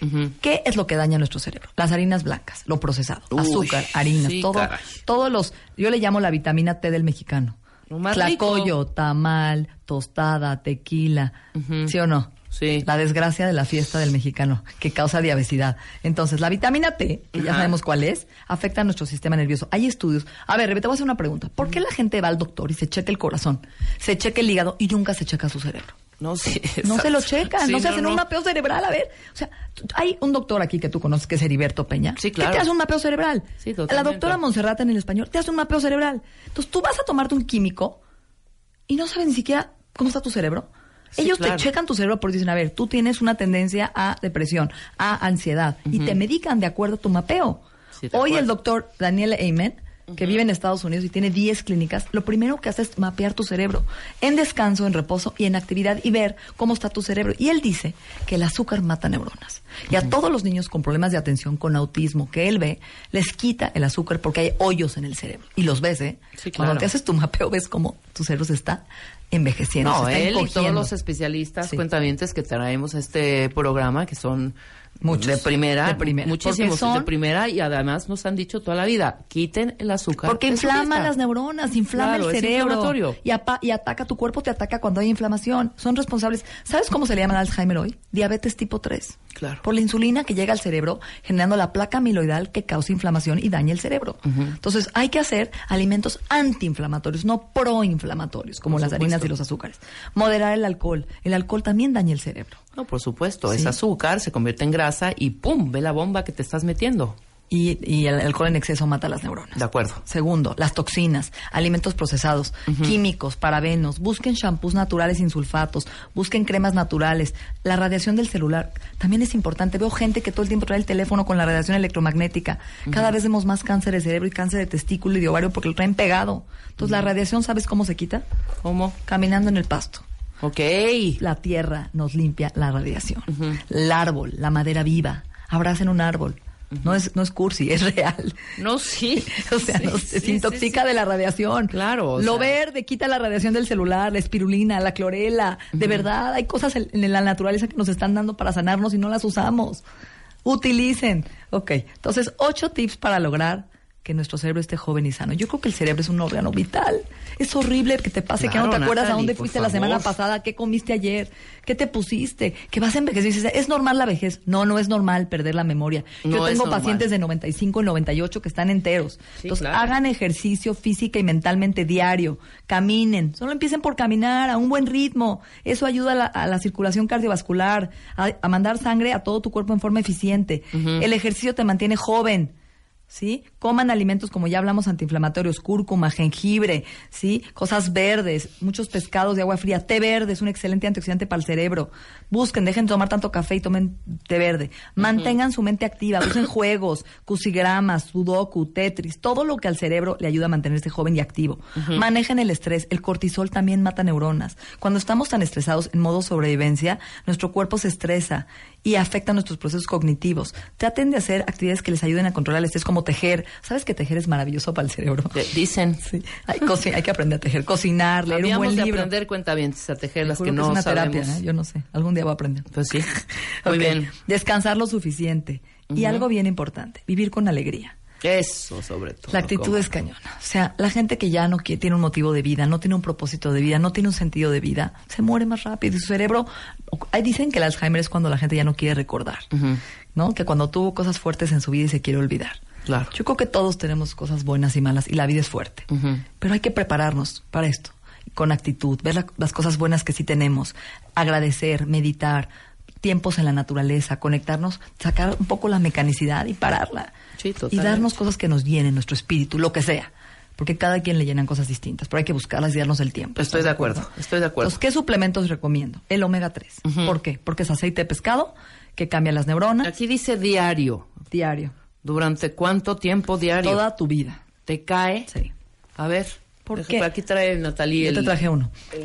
¿Por qué? Porque fíjate, 3. el omega es un anticoagulante natural. Previene un trombo, previene un coágulo, previene agregación plaquetaria. Entonces te estás tomando como una aspirina natural, que es un pescado que regenera tus neuronas, hace que crezcan, que se conecten, que tu memoria y tu estado de ánimo estén bien. ¿Cuánto pescado comes a la semana, Rebe, por ejemplo? La verdad. ¿A la semana? Sí. No, hija. A veces hay semanas. No, sí, sí, sí, claro, por semana, supuesto. ¿no? A veces sí, no. por su puede ser. A veces sí me atasco y ya son mariscos y, y, Ok, y- está bien. y- y pescado dos o tres veces. Pero pueden excelente. pasar quizá un mes y no me he tomado, no, no, no he comido pescado. Ahí está, ahí está, por eso lo tienes que tomar. Claro, por Y yo creo supuesto. que el mexicano en sí no come pescado. Pero había Su dieta un- es rica en carnitas y y, y no. Es que uno lee tantas cosas, Natalie, que se confunde de A ver, pronto. pero ¿por qué qué? bueno que estás tú aquí para despejarnos esas Para dudas. darnos paz. Toda la parte que decían que tomar el omega 3, sobre todo en los hombres, daba cáncer de testículos, De próstata. de próstata. Un estudio totalmente modificado. Ok. ¿sí? Que ya lo comprobaron.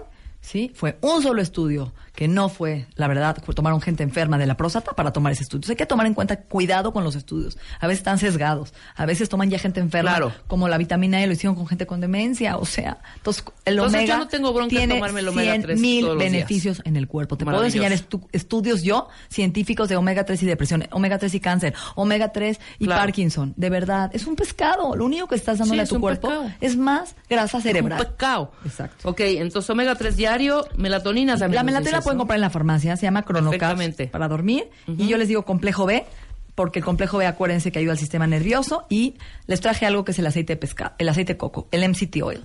Ve cómo se llama, Brain Octane. Brain Octane Ese es el aceite, de coco, co- Ajá, eh, MCT, cuentavientes. Que da energía al cerebro, ayuda a prevenir Alzheimer, Parkinson, ayuda a la memoria. Una ayuda- cucharada diaria. Una cucharada diaria. Pues ahí está, se echan su pasta de su Y obviamente de su probiótico para Claro. empezar con la salud intestinal. Diario también. Entonces el probiótico, el omega 3 cuentavientes y una cucharadita de aceite de, coco, diaria. todos los días, por favor. Van a ver su cerebro cómo va a cambiar. se los Y obviamente una dieta Antiinflamatoria. Antiinflamatoria. 80-20, ¿te parece? 80-20, claro. O sea, no se vayan a echar esto y diario tragar tacos al pastor y tortas y, y- y tostadas de de pata, ¿no? Ok, ¿dónde te encuentras, Natalie? Bien, está 52 59 14 14 y en redes sociales síganos, tenemos blog, Twitter, Natalie Marcus, este bien está en todas las redes. Muy bien, ahí Sí. están arroba- arrobado en Twitter todos sus datos, ya están puestos en mi Twitter para que te contacten y los ayudes. Y Por nos favor. ayudes. Sí. Fíjate, tengo Así. que decir algo. Sí, mi vida. Sale. Nosotros hacemos una pausa, cuentavientes. Ya está Mercedes Acosta aquí en el estudio para hablar de ligamentos, tendones, esguinces y desgarres. Después del corte, no se vayan. Gracias. Hacemos una pausa y regresamos. Marta de baile en W. Al aire. En vivo. Transmisión. Es tirar la casa de tu mamá por la ventana para cambiarla por una nueva. Extreme Home Edition. La remodelación 2018. Tómale fotos a las recámaras, baños, sala, comedor y cocina de la casa de tu mamá. Súbelas a wradio.com.mx o martadebaile.com y cuéntanos en media cuartilla por qué se merece esta remodelación. Extreme Makeover Home Edition. La remodelación 2018. En manos de los mejores expertos. Solo por W Radio. Este mensaje es para todos los que, una vez más, están escuchando a Marta de Baile. Todos los días, de 10 a 1 de la tarde. Solo por W Radio. ...96.9 FM y 900 AM. Marta de Baile en W.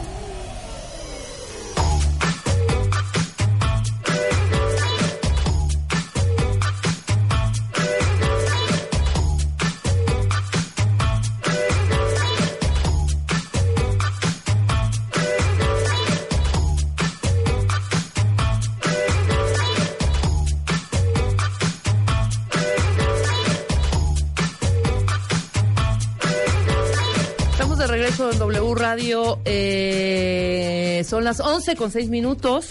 Es que venía corriendo Mercedes, Mercedes da Costa, como les informé antes del corte, ya está aquí en la cabina. Hola a todos. Pero cada vez que te veo me duele la rodilla. Nunca me duele hasta que veo a Mercedes da Costa y me dice, no ha sido. Y de pronto la punzada. Fum, fum, Es que tengo fum. un poder para los que Sí, cambiaron cita, no han ido, prometieron, se No, ya, prometieron. ya vamos a ir. Los veo y... Fíjate que vino eh, Einar, el instructor de, De Marta, Marta. Y nos hizo aquí unas lagartijas y una cosa. Pues yo, yo hice dos segundos. ¿Sabes de cuenta que corrí el maratón en Atlanta? Cañón, uno. no se, podía, no se podía levantar. Pero en una levantadita normal acá, me dolió atrás. ¿Habrá sido mi ligamento, un tendón? ¿Me habré esguinzado, Mercedes, o fue un desgarre? Yo creo que ninguna de las Ese es el, anteriores. ese es el tema de hoy. tendones, ligamentos, esguinces y desgarros o desgarres, ¿no? Porque los españoles es. dicen, me dicen Desgarros. desgarro, Los desgarros. ¿No? Mira, lo más importante es entender qué es cada cosa y que no todos los dolores tienen que tener un diagnóstico rudo. ¿A qué voy con rudo? Es, es el esguince, el desgarre, periostitis, este, ahorita que hablábamos, ¿no? De varios casos en el corte. No todos los diagnósticos, o sea, no todos los dolores y no todos los síntomas tienen que tener un diagnóstico rudo. Ajá. O sea, ahorita que me dices, oye, me paré, ¿qué fue? ¿No? Sí. ¿Qué me lastimé? No necesariamente te lastimaste, puede ser una irritación. Ahorita les explico. Muy bien. Ajá. Yo creo que es importante entender primero qué es cada estructura. Porque mucha gente cuando me empieza a explicar y les pasará a todos, ¿no? No tienen por qué saberlo, pero está padre que lo sepan. Sí, claro. Cuando hablamos de una articulación, estamos hablando de por lo menos, bueno, en general son dos huesos que están cercas, es que están aproximados, y para estar en esa posición, uno, generalmente o en algunos casos, que ya entraríamos como a detalles de cada articulación, pero en muchos casos tenemos cartílago en medio, Sí. pero ¿quién hace que esos huesos estén cerca pero no pegados? Son los ligamentos. Ajá. Los ligamentos, imagínense como un diurex, que yo pego de un lado al otro, ¿no? Entonces pego del fémur a la tibia, del fémur a la tibia, del fémur a la tibia. Ahora lo cruzo por dentro del fémur a la tibia, del fémur a la tibia. Ok. Y ahora del lado del fémur a la tibia, del fémur a la tibia. Y así vamos formando todos los ligamentos de la rodilla, ¿no? Entonces, por ejemplo, en la rodilla, me voy a ir específicamente con tu Sí. ejemplo. Tenemos los ligamentos cruzado anterior, cruzado posterior, longitudinal lateral, longitudinal medial. Son los grandes, ¿ok? Si sumas Hay esos, más. ¿cuántos dan, Mercedes? Híjole, muchísimos. Sí, es son que, muchos. Es que hay cosas o muy sea, no chiquitas. son, no son 20. No. Son cosas muy chiquitas, Ajá.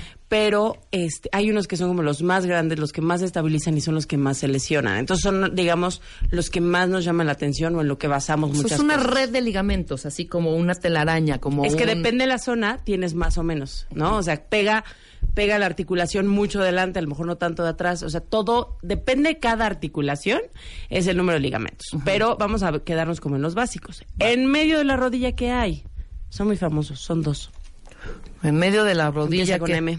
Con M, espérate. Y la siguiente, a ver. Eh, Los meniscos. Los meniscos, exactamente. Los meniscos son cartílagos que casi no tienen circulación sanguínea y cuando se rompen son difíciles de recuperar. ¿Por qué? Porque no les llega esa nutrición que tienen otras, otros tejidos como un ligamento para poderlo este, restablecer o sanar, ¿no? Entonces, en esa rodilla ya tenemos el diurex que pega las, las cosas, ¿no? Además, súmale otro hueso que es el peroné, entonces también pon ahí otros ligamentos. No son tan famosos porque el, porque el peroné, aunque tiene muchas funciones de estabilidad, no tiene tantas funciones de movimiento, ¿ok? Cuando ya vimos los ligamentos, son los diurex. Cuando hablamos de los tendones, ¿qué creen que es? Tendonitis. No. un tendón, o sea, un músculo ¿qué es? Ah, un músculo hace que tú te muevas, ¿no? Yo como digo, es como si fuera una marionetita, ¿no? La marioneta hace que, depende qué liga jales, depende la, la parte del manita o mono la que parte del mueve. cuerpo que mueve, Exacto. Entonces, cada músculo es un músculo que tiene el cuerpo, que es como la parte grande del músculo, la parte, si vemos un dibujo cualquiera del cuerpo humano, la parte roja, ¿ok? Pero en los extremos se hace chiquito y forman unas vainas, forman unas bandas que se llaman tendones. Ok. Y esos tendones son más rígidos, son menos elásticos que el músculo y tienen diferentes funciones, pero el tendón es el que hace que se pegue de un hueso A otro. otro hueso, ¿ok? Todos los músculos tienen que estar pegados a nosotros. ¿Cómo? Por los tendones, ¿ok? A ver, si yo soy un músculo, ¿ok? Me está, me está viendo Rebeca de frente. Tengo los brazos estirados, ¿ok? Como con alas. Mis manos son los tendones, Sí, ¿ok? sí. Con el tendón me agarro de un hueso a otro hueso. Perfecto. Si yo músculo, que soy yo completita, Ajá. me tenso, digamos que jalé los brazos hacia mí como que los cerré. estás jalando el... te- eh, se ¿Qué vino para acá el tendón, ¿Qué jaló? El hueso. Exactamente. Ok. Entonces, ¿a qué voy con esto? Muchas veces cuando hay una contractura muscular, o sea, para que tengamos movimiento eso es lo natural, el músculo se hace corto, se hace chico, jala un hueso, jala el otro, entonces, ah, tenemos movimiento, ya somos ahora sí como unas marionetas de verdad, Ajá. ¿no? Ahora, ¿qué pasa cuando empezamos con contracturas musculares? El músculo se queda corto y ¿qué creen que pasa? Limita rangos de movimiento, cambias el movimiento porque no te deja hacer una cosa, la otra. Y muchas veces nos vamos como músculo, relájate, músculo, relájate, músculo que te relajes, músculo, please, ¿no? Y le das a lo mejor un relajante, le das masaje, muchas cosas pueden hacerle. Pero ¿Qué pasa? El músculo no se va a poder solucionar, aunque haya sido la causa inicial, si la articulación no regresó a la posición exacta. ¿Por qué? Porque al principio a lo mejor lo jaló por un movimiento, pero a lo mejor no lo regresa por seguridad. ¿no? Sí, porque se hace- siente inseguro, se siente Te como que hay una lesión. Entonces, te voy a hacer un collarín, te voy a hacer una faja, te voy a hacer un, un- un- una muñequera, no lo vas a poder mover. Porque si lo mueves, me vas a lastimar. Entonces, el cuerpo siempre va a ir a favor de que estés sano, ¿no? De que, de que sobrevivas. Y se va a ir de lo, o sea, su prioridad es lo más importante, que es el sistema nervioso, y de ahí nos vamos a lo más lejano. Entonces, ¿Qué pasa? Cuando hablamos de un esguince, estamos hablando de una ruptura de fibras de un ligamento. Ujú. ¿Ok? A ver, estiren el codo, Alan y Rebeca. Lo estiro. O sea, estiren el brazo, exactamente.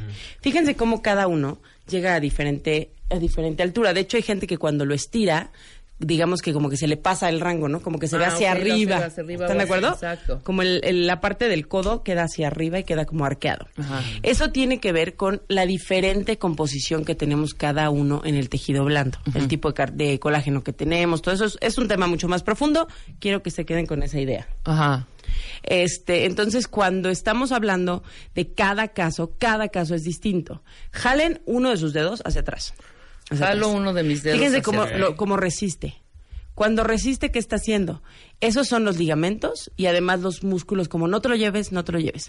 Pero si yo jalo duro, aquí me voy a lastimar. Oh, oh. Sí, ya no, lo hagan, no lo hagan, no lo hagan, no lo- No, o sea, no, sí, no no, lo jalen no, duro. pero oye, claro. Nomás es en caso de que yo lo hiciera más duro, muchas veces lo que voy a hacer es jalar ese librex o jalar esos ligamentos y romper un poquito de fibras. No siempre tiene que ser drástico y eso sería un esguince. Ok.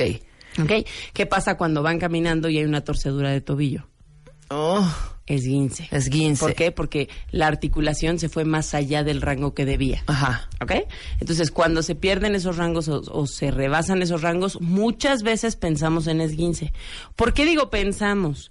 Porque si fuera tan fácil diagnosticar como, ah, me torcí el tobillo, esguince de segundo grado. ¿Por qué de segundo grado? Ajá, a ver, cada caso es diferente. Sí, Y porque es de cada segundo caso- grado, exacto. Cada caso puede ser totalmente distinto y su caso pudo haber acabado en fractura, pero cuando me dicen, pero puede caminar.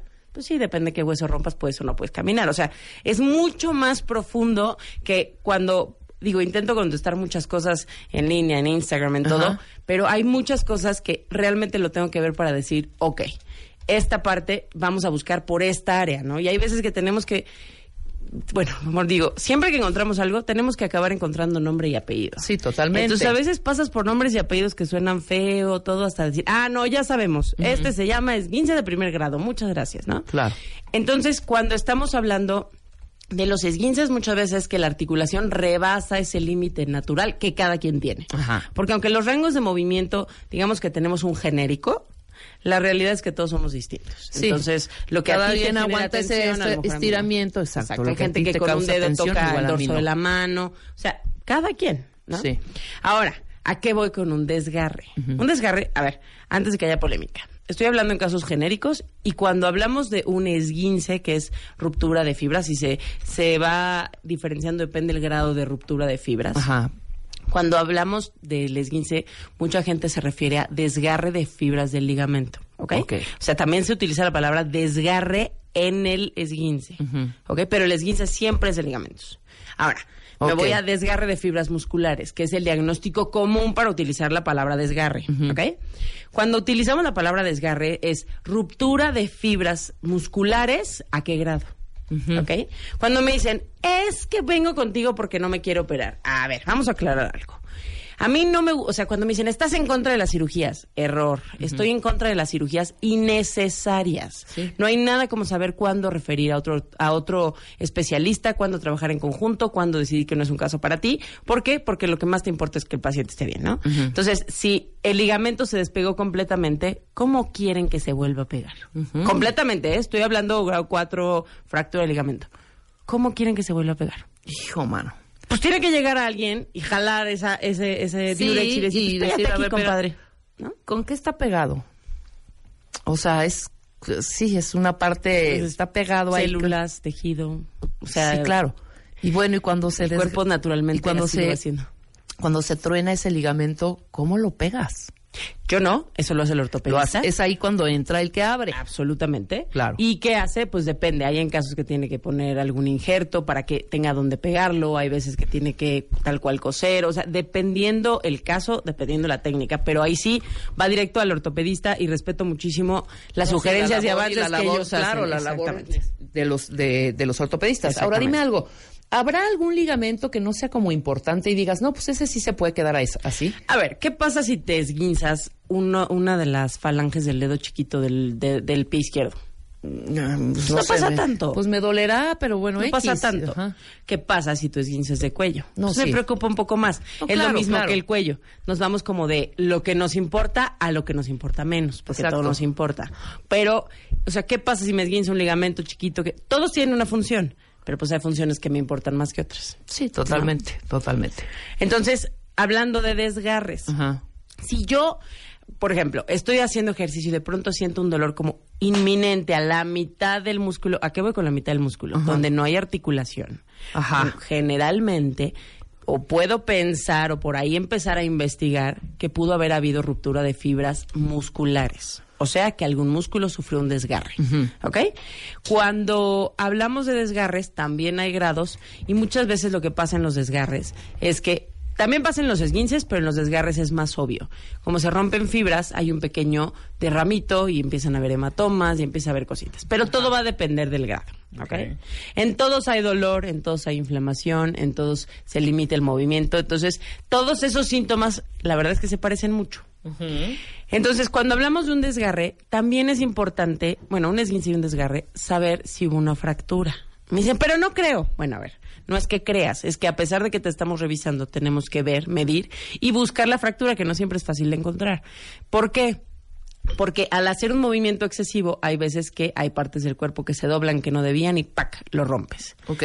Porque hay veces que si el músculo está muy fuerte, jala tan fuerte al tendón que el tendón se va con todo y hueso, que son fracturas Uy. por abulsión. Ok. ¿Ok? Entonces, todas esas cosas, por eso es importante revisar. Por eso no es un diagnóstico de, Por me duele supuesto. aquí, me pasó esto. Pero me tengo", imagino ¿no? que no ha de ser el mismo dolor. O sea, un, Pues es que se traiga al mismo, al, perdón, que se traiga el hueso a que se te estire un poco más y se inflame o Es que, que, se te rompa. Yo a la te mitad. diría, ¿cómo te duele a ti cuando te duele mucho? No, bueno, o sea, es que sí, claro, también es, totalmente es subjetivo. subjetivo. Cada quien tiene, Pues me tiene duele el umbral del dolor o, más alto o más bajo. Exacto. Una ¿no? fractura duele cuando hay movimiento. Entonces, a lo mejor no lo estás moviendo. Por ejemplo, el peroné cuando se fractura en muchos casos, la parte inferior. Cuando me dicen, pero- o sea, le duele, pero puede caminar. Pues sí, porque además, o, o- o no le duele tanto. Ajá. No hace, o sea, tu peso no lo carga el peroné, lo carga la tibia. Sí, Entonces, claro. como no tienes tanto peso, pues no tienes tanta irritación en la fractura. Entonces, se vuelve la parte del dolor que es subjetiva. Claro. ¿No? Hay pacientes que los toco y ¡ah! Y hay Sí, adiós. pacientes que es un caso a lo mejor más grave, o digo, cada caso es distinto, pero lo tocas y dices, aquí te duele horrible. No, no, a ver, ande más fuerte. No, no, casi no siento. Ah, siento un poco tenso. Y yo, con cara de tu umbral del olor es altísimo, Altísimo, claro. comparado con un umbral bajo, porque tampoco tengo otra referencia. Entonces, el dolor es muy subjetivo. Porque además, ¿qué pasa muchas veces? Inmediatamente se van por un analgésico o algo, y entonces ya tenemos, no solamente el dolor es subjetivo, sino que el dolor es subjetivo mentiroso con un analgésico. Sí, totalmente. No, y inclusive, pues si te metes un analgésico, pongamos que tu umbral es altísimo y si traes un gran problemón y te lo quita y no te molesta, pues esa lesión puede estar ahí años, ¿no? Pero además pasa una cosa en este tipo de tejidos, como pasa en los huesos. Una cosa es que tú no lo peles y otra cosa es que no siga su proceso. ¿A qué voy? Si algo se fractura y tú no lo llevaste con el ortopedista, no, no hizo lo correcto, a lo mejor una cirugía, a lo mejor era inmovilizar, depende del caso, ¿qué pasa? O sea, tu cuerpo empieza a sanar esa fractura. ¿Cómo? Pues a lo mejor chueco. Sí, ¿Cómo? claro. A lo mejor es pegado. ¿Cómo? A lo mejor, o sea, el cuerpo sigue ese proceso, lo peles o no, O no lo peles. Entonces vienen ahí los tiempos. Cuando es una lesión aguda, acaba de pasar, tiene cierto campo de acción. Claro. Es más, hasta, por ejemplo, una de las cosas que yo hago mucho énfasis cuando uno de los pacientes me habla y me dice, es que me acaba de pasar esto. Me acabo de golpear y me duele la mano y me no sé qué. ¿Tienes X tiempo? Depende del grado de fractura, depende en dónde, depende de todo, para que decidan si te pueden hacer una cirugía si fuera cirugía. Uy, Entonces cuando claro. me dicen, voy el lunes, no vas No, el lunes, too late, vas, ahorita, vas ahorita, por supuesto. Porque también en las fracturas es importante entrar en el momento correcto y que es el ortopedista, eh, hablando de fracturas, siempre mando con el ortopedista, a menos que esté involucrado el sistema nervioso y veo si es ortopedista o neurocirujano, nada más quiero aclarar eso. Ajá. Tiene que entrar con el ortopedista en el momento correcto para que el ortopedista pueda manejarlo antes de que empiece a haber una reacción del cuerpo que ya no pueda cambiarse. Exactamente, por supuesto. Déjame hacer una pausa rapidísimo. Seguimos después del corte hablando con Mercedes sobre ligamentos, tendones, esguinces y desgarres. Mándenos preguntas, arroba redmangas, eh, arroba quiroprácticas, es el, eh, el Twitter de Mercedes. Eh, regresando de corte contestaremos un... Hay muchas todavía, muchas preguntas acá, ¿eh? De líquido senovial o sinovial, ¿cómo se dice? No, Seno, sinovial. sino, Sinovial. sinovial, que es dolorosísimo también. Yes. Habrá que ver qué onda. Eso me pasó a mí con mi rodilla. Yes. Después del corte con Mercedes da Costa, aquí en W Radio. Radio, Radio 96.9. Marta de Baile. Síguenos en redes. Estamos en Instagram, Facebook, Twitter, YouTube y Spotify. Marta de Baile 96.9 FM 900 AM. Marta de Baile. Baile. W Radio.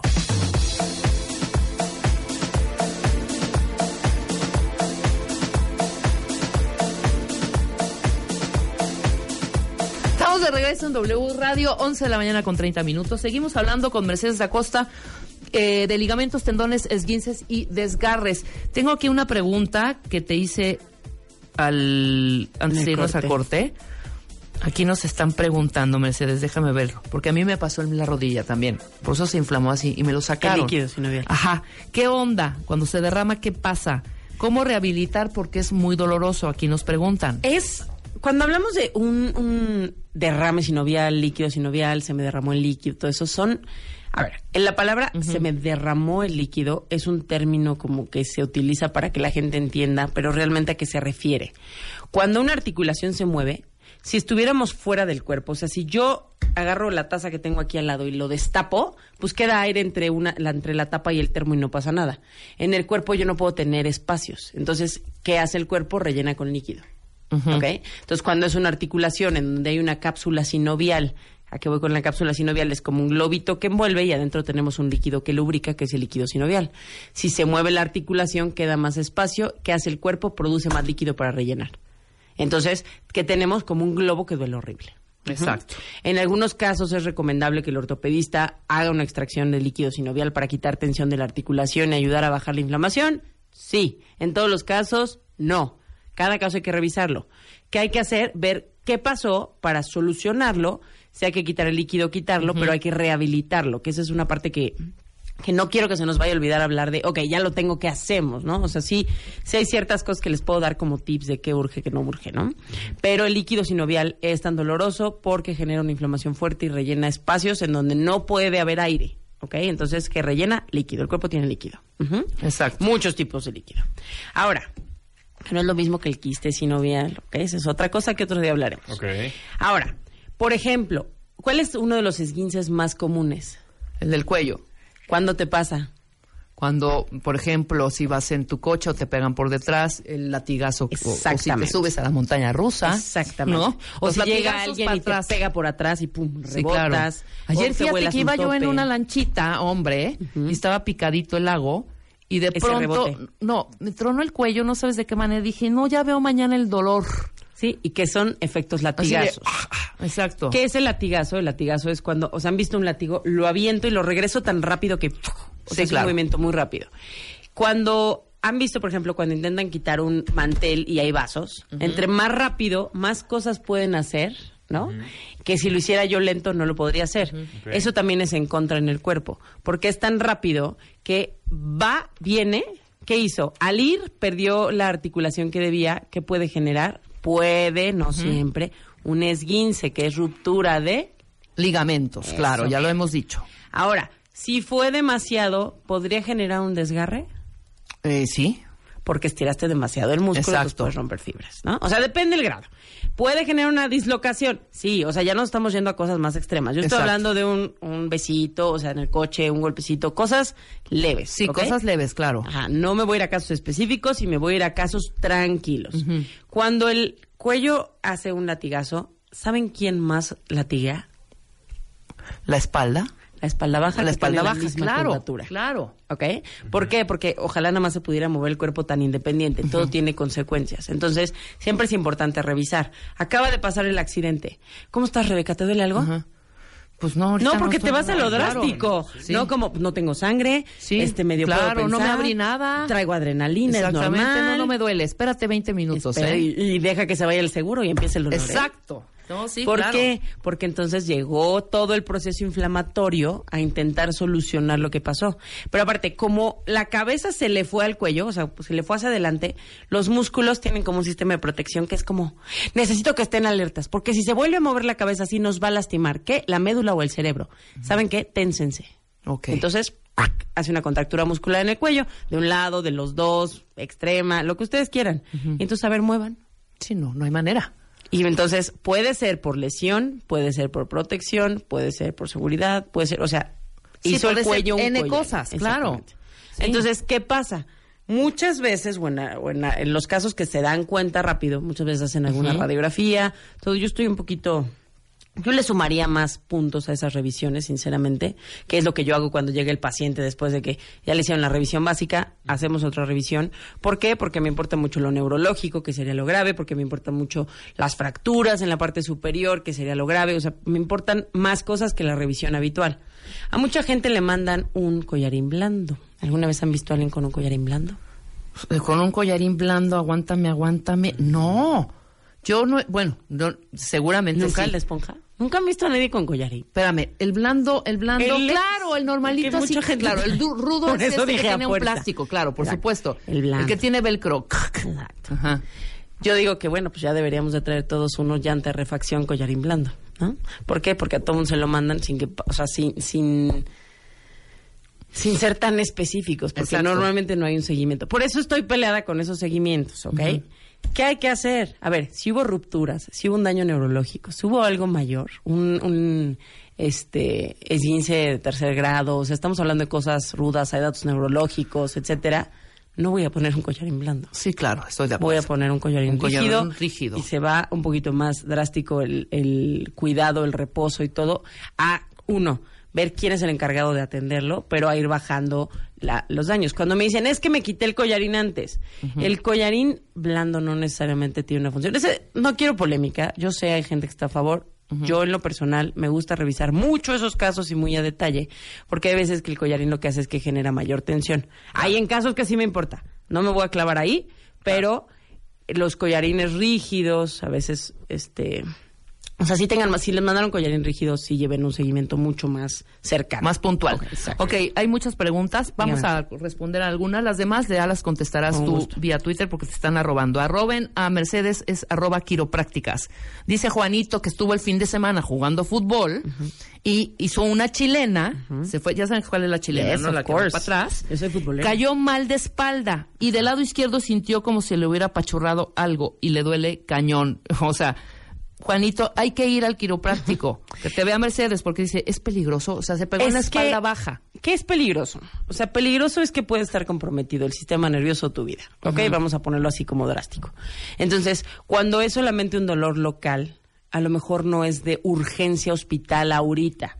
¿Ok? Si el solamente es el dolor, sí hay que atenderlo y hay que atenderlo ya. Pero cuando hablamos de urgencia, es que tu vida está en riesgo, que el sistema nervioso o cosas que se pueden dañar y que pueda no haber un regreso. Si solo es un dolor local, es probable que estés en una zona segura. ¿Por qué digo probable y todo? Porque cada caso es bien diferente y puede no tener los mismos síntomas y ser algo grave. Pero ese tipo de caídas es muy común que lastime. Ahorita estábamos hablando en el corte. Ajá. Cuando hay un dolor, no necesariamente tengo que decidir si es ligamento o tendón. Claro. Cuando la articulación se irrita, cuando la articulación sale del lugar, que es un desajuste, empieza a moverse en una zona en donde no está cómoda y eso genera una irritación. Y eso inflama. Es como traer un zapato que dices, ay, trae como una costurita. Ajá, Si sí. la usas todo el día, ¿qué pasa? Te sale una ampolla. Si lo usas el- más, se abre. Se abre la Y piel. si lo usas por dos meses y no te lo quitas ni para bañarte ni para dormir. No, bueno, se infecta esa cosa y adiós, y hasta te cortan el y se dedo, vuelve ¿eh? a abrir, y, o sea, se vuelve algo muy complicado. ¿Y se les hace que era muy grave?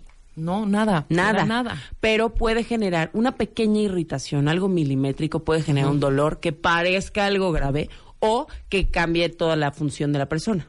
Claro.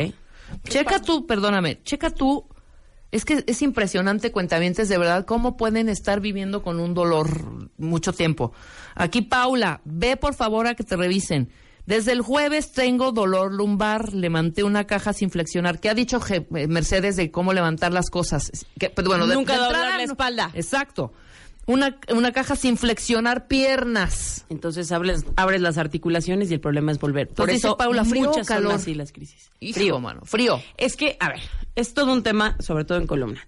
Cuando mandamos frío es nuevo, cuando mandamos calor generalmente es más viejo, más crónico, ¿ok? Sí, es un tema fuerte y mucho más específico que lo que estoy diciendo, pero las articulaciones de la columna son articulaciones que se mueven hasta cuando respiras. Entonces es algo crónico agudizado, es algo que va tomando tiempo, pero sigue siendo nuevo. El frío vas a sentir alivio si lo pones 20 minutos y es más fácil que no te equivoques, porque si pones calor y no era calor, lo vas a inflamar y va a haber más dolor. Entonces, aquí frío. Genérico me iría frío 20 minutos. Específico, pues ya cada paciente sabe a qué le recomiendo. Claro, entonces frío, Paula. Y si no se quita ese dolor porque lo traes desde el jueves. No se va a quitar. Un dolor que dura más de dos días y no se quita, no se va a quitar solo. Ok, entonces A menos que sea- necesitas que, te chequen. Exacto. Un moretón, bueno, dale una semana, una herida, semana y media, o sea, sí, pero un dolor de columna que dura más de dos días es rarísimo que se quite solo. Una cosa es que se adapte y otra cosa es que se corrija. ¿eh? Claro, el torceduras de los pies. Aquí Irene nos manda Uno de también los un mensaje. más comunes. Sí. 15 más comunes y siempre hay que descartar fractura. Siempre. Ok, dice que trae el tobillo hinchado, estuvo jugando fútbol, se torció el pie, que siempre es por otras Yo le preguntaría, también. yo creo que no está en la, en la pregunta, pero ¿es la primera vez que te pasa o es algo que te ha venido pasando? A mí Es siempre, a mí siempre. ¿Por qué? ¿Por qué, Rebeca? ¿Tendré este pa- patabambi? No, porque antes no te pasaba. Porque a partir de que te esguinzaste una vez te pasa varias veces. Porque quedó lesionada esa parte, está frágil, está cuidándose. ¿Qué hacen los ligamentos? Estabilizan la articulación. Claro. Cuando tú los sobreestiras o haces un esguince, esos huesitos, especialmente en el pie, es como si tuvieras un rompecabezas de piezas chiquitas. Claro. Entonces, cuando lo esguinzas, ¡pop! se esponja. Ajá. ¿Te cuenta? ¿no? ¿Por qué? Porque esguinzaste sobre todo de la parte externa. Ya lo sé, no me regañen. Sí. Pero este, cuando se esponja, el pie empieza a pisar distinto. Aunque tengas la mejor rehabilitación, si las articulaciones no volvieron a la posición exacta, los ligamentos quedaron mini distendidos. Claro. ¿Ok? Que es imperceptible en estudios. Entonces, ¿en dónde entra el quiropráctico? El quiropráctico entra a regresar esas articulaciones A la lugar. posición perfecta. ¿Y qué crees? Tu, lig- tu ligamento va a regresar mucho más fuerte, mucho más rápido y tienes menor tendencia a otro esguince. Claro. Pero ¿sabes qué me pasa? Y no sé si les pasa a ustedes cuentavientes, rápidamente les digo mi caso. Si- no me duele, por ejemplo, siempre, siempre, y siempre el derecho, el tobillo, ¿no? Es- siempre en- con una piedrita o con uno, con cualquier bajadita, Empedradito. bajadita de escalerita, ahí va a, a enchocarse, a torcerse. Pero lo siento como, o sea, me da como, como miedito pisar, ¿sabes? No me duele. Ajá, pero, pero sin dolor, sin inflamación, sino que siento que se me va a volver a torcer. Porque puede que no lo sientas estable. Una cosa puede ser psicológica, que digas, es que este siempre, ya vi el Claro. piso y este es el tipo de piso que me lo genera, que sí puede ser una parte psicológica. Ay, duele como si... puta, Pero- No mames el dolor. pero- no manches el dolor. No Este, manches. pero cuando hay una articulación, por ejemplo, hay gente que tiene las articulaciones más flexibles o más inestables de nacimiento. ¿Qué hay que hacer? Fortalecer músculos o ver qué músculos no se están usando. O sea, una parte de la que me habías preguntado era, por ejemplo, la tendinitis. Sí. La tendinitis, voy a hablar un poquito de este tema. Ese, o sea, tu tema hay que irlo rehabilitando. Hay una cuestión psicológica en cada lesión. Sí, nos guste o no. ¿Por qué? Porque, y si me vuelvo a esguinzar, y si, mejor no lo hago. ¿ok? Claro, mejor claro. no me compro esos zapatos. O sea, sí hay una parte psicológica, la cual hay que irla tratando durante el tratamiento. Y hay en casos que se manda con un psicólogo del deporte. ¿Por qué? Porque a veces es necesario. No sé si es tu caso, pero, o sea, hay que ir regresándole la seguridad a la articulación. Sí. Cuando una articulación es inestable de nacimiento o por lesión o porque tuvo una fractura y lo necesito más estable de lo que estuvo, ¿qué harían? Hoy estoy bien Más preguntona. inestable de... Uy, ta. ¿Con qué lo estabilizarías? Pues con un, no sé, con, con ejercicio. Con los músculos, exactamente. O sea, los músculos endureciendo están el- sobre el músculo. Exacto. Entonces, hay que ver qué músculos no estás usando o qué músculos necesitan mayor activación o neurológicamente cambiar como el, el circuito que manejan. Y entonces generas tú adrede una faja estable en la columna, Sí, claro. un, o sea, que rodee el codo, exactamente. Ok. Pero de forma funcional y entonces eso protege mucho más el cuerpo. ¿Qué pasa si tú no lo haces? Pues, ¿qué pasa? Pues tu cuerpo se va a adaptar. ¿Cómo? Va a empezar a degenerar. y las degeneraciones es cuando, es que ya te pedí que no lo uses, es que ya te pedí que no lo uses, es que ya te pedí. Entonces, ¿sabes qué? No me estás haciendo caso, voy a hacer un engrosamiento de fibras. Sí, claro. Yo voy a puede protegerme ser, ahí. exacto, Exacto. Tendón, generalmente puedes llegar hasta engrosar el nervio. Hay causas conocidas. O sea, se crea un callo. desconocidas. Sí, ¿en dónde? También puede ser en la articulación. Sí, claro. Entonces el cuerpo Claro. dice, es que si la mueves me vas a lastimar. Entonces no te voy a dejar que lo muevas, ¿cómo ves? En el cuello es súper drástico, en la cadera es súper drástico. O sea, hay muchas zonas que son muy drásticas y rápidas. Imagínense el dolor, cuéntame. ¿Qué pasa? Y hay más degeneraciones de las que creen. ¿Cuándo se empiezan a degenerar? Pues cuando ya está, dale duro y dale duro y dale. O Pero sea, cuando dejas de crecer. Cuando claro, creces, claro, modelas. claro. Cuando dejas de crecer, remodelas. Sí, ¿Cómo no- voy a remodelar? Con calcio. Entonces, en una cirugía de columna, por lo menos de las tradicionales, ¿qué hacen? Quitan disco, ponen barras. No te muevas. ¿Qué creen que hace el cuerpo? O sea, copiado de dónde creen que viene. Cuando una articulación, por ejemplo, en el cuello, está inestable o está fuera de lugar o me está generando una irritación, puedo lastimar médula, arteria o nervio. Y el cuerpo dice, ah, no, primero lo de- deshidrato el disco para que se acerquen las vértebras, hago una degeneración que se llaman osteofitos o picos del oro, que van poniendo calcio como en toda la superficie este, alrededor. Alrededor. Y lo voy a pegar, porque claro. si tú no me ayudas a corregirlo, lo, tengo yo yo que a mi adaptar. manera. Exacto. Porque necesito que no te mueras. ¿Y sabes qué? Te friegas. Claro. Exacto. ¿Qué pasa con los niños? Aquí Fernanda nos escribe. Mi hermana tiene 14 años y desde hace un año amanece con esguinces de cuello, de rodillas, muy graves que no la dejan moverse. Todo sin causa aparente. A veces el dolor va aumentando, otras es repentino. Hay dado terapia y guarda reposo, pero no mejora. Fíjate, no sé si se refiere a que amanece con esguinces, o sea, tiene que haber habido un movimiento para que haya un esguince, porque si fuera un esguince espontáneo... Pero dice muy haría graves. mucha investigación. Ahora, ¿qué haría? Habría que revisar real qué tipo de cartílago tiene, si hay alguna variante. O sea, no necesariamente estoy diciendo que sea grave, porque pueden ser muchas cosas y puede ser una malinterpretación mía. Pero, ¿qué haría? Revisaría y en muchos casos mando con el ortopedista eh, pediátrico para hacer una investigación de qué patología puede haber. Si es que hay alguna patología, a lo mejor me dice, eres una exagerada, Mercedes, nada más está pasando esto. Pero ese tipo de casos que hago, las manejo en conjunto. Y a veces no es solo con el ortopedista, fisioterapeuta, con el este reumatólogo, o sea, con quien haya que hacerlo es muy importante saber hacia dónde va. No creo que sea espontáneo, a lo mejor amanece con dolor y sigue siendo la revisión. Ese es otro tema que yo tengo. No hay esguince sin movimiento. Entonces, no porque haya una, no porque haya una rectificación o una inversión de la curvatura, los ligamentos sufrieron un esguince. Pueden haber sufrido adaptación, pero no esguince. Entonces, sí son cosas que hay que revisar, pero cuando sigue y sigue y sigue, hay que hacer una revisión más profunda de si pudiera haber algo más que no tenga que ver con algo consciente, ¿no? Que si- O sea, algún tipo de cartílago o qué tipo de colágeno produce. O sea, hay varias cosas que se pueden buscar y no todas son graves, nada más para, que, para que no se me alarmen. Sufrí una caída hace más de un año, doctora Mercedes, y me diagnosticaron esguince G1. Esguince grado 1. Pero a estas alturas todavía le duele cañón. El esguince ya sanó.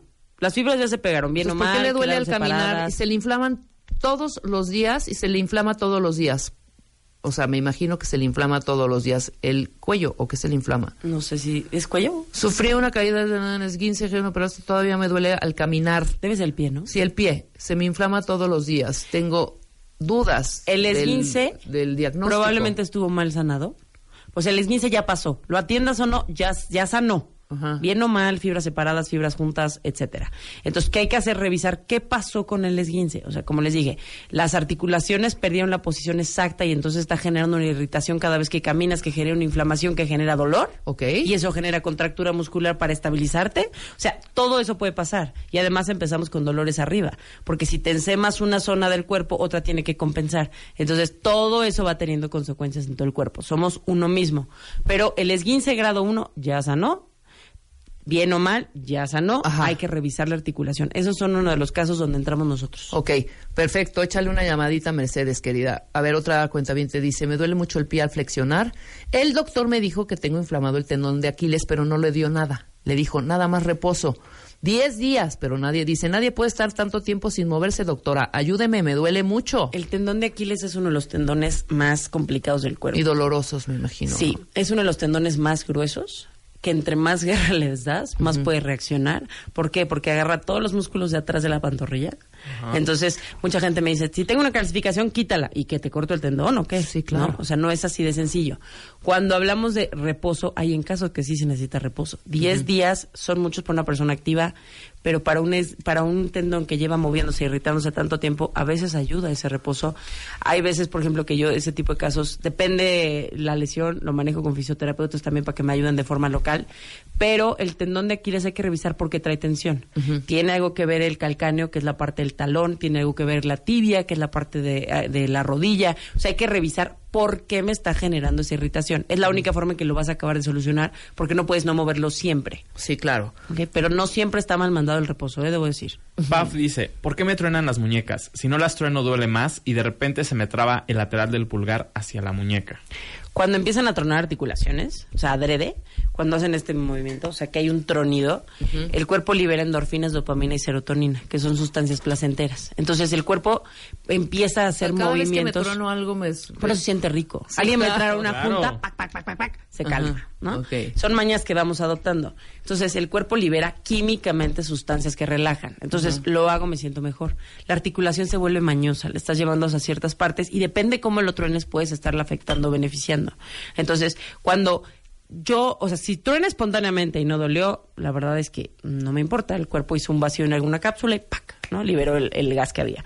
Pero cuando es un movimiento voluntario, entre más lo hagan, más puede desestabilizar la muñeca y cada vez puede necesitar como hacerlo más seguido. Si cada vez es más seguido y está viendo dolor, tú solito estás provocando que tu cuerpo esté reaccionando porque tú lo estás desestabilizando. Entonces, ¿que las muñecas están tronando? No. Lo único así real, real, háganme caso, que pueden autotronarse sin una lesión son los dedos de las manos, bueno, y beneficiando, dedos de las manos, dedos de los pies, de forma estirada Nada y más. derecha, aunque no truene, sin forzar, y no lo haría más de dos veces al día. Ok. nunca. Sí, porque te pueden deformar también los dedos. No que sí que lo esté recomendando, hay un caso que se recomienda, pero todo lo demás que se estén tronando ustedes va a generar una, una inestabilidad y va a generar una reacción del cuerpo. O sea, no hay forma de que el cuerpo, Claro. ay, no me di cuenta que lo hace. No, claro que se da cuenta. ¿Por qué sientes rico? Por las sustancias químicas. ¿Por qué se traba? Porque agarró una maña. Síguele y vamos a ver cómo se degenera.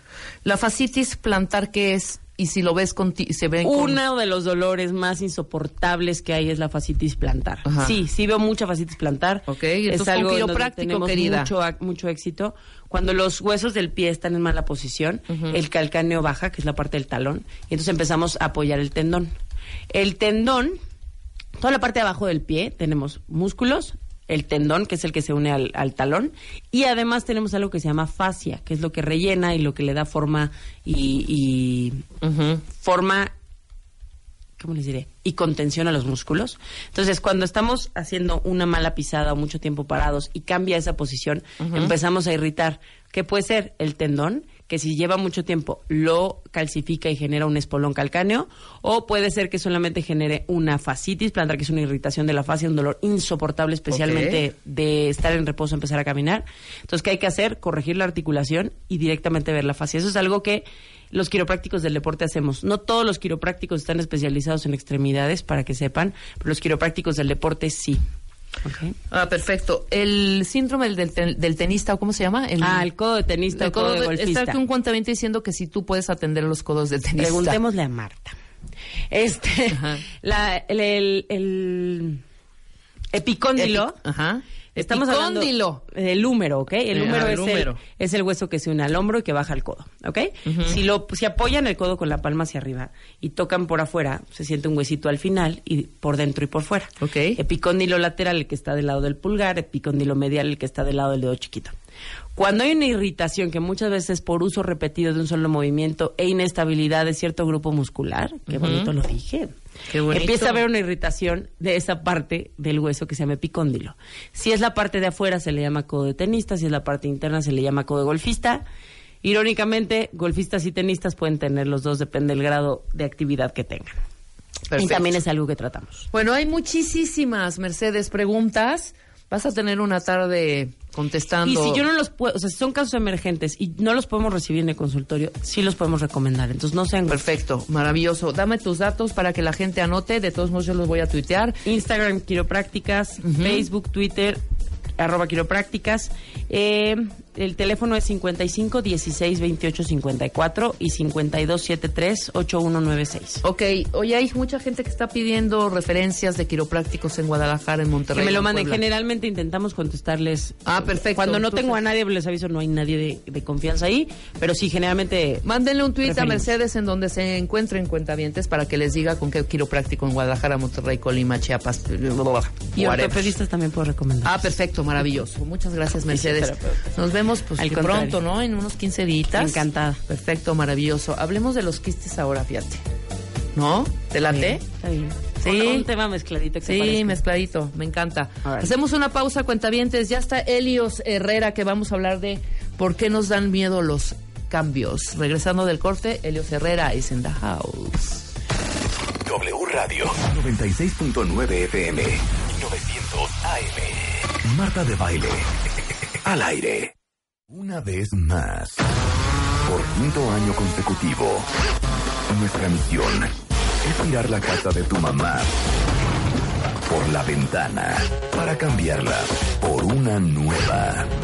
Extreme Makeover Home Edition. La remodelación 2018. Tómale fotos a las recámaras, baños, sala, comedor y cocina de la casa de tu mamá. Súbelas a wradio.com.mx o martadebaile.com y cuéntanos en media cuartilla por qué se merece esta remodelación. Extreme Makeover Home Edition. La remodelación 2018. En manos de los mejores expertos. Solo por W Radio.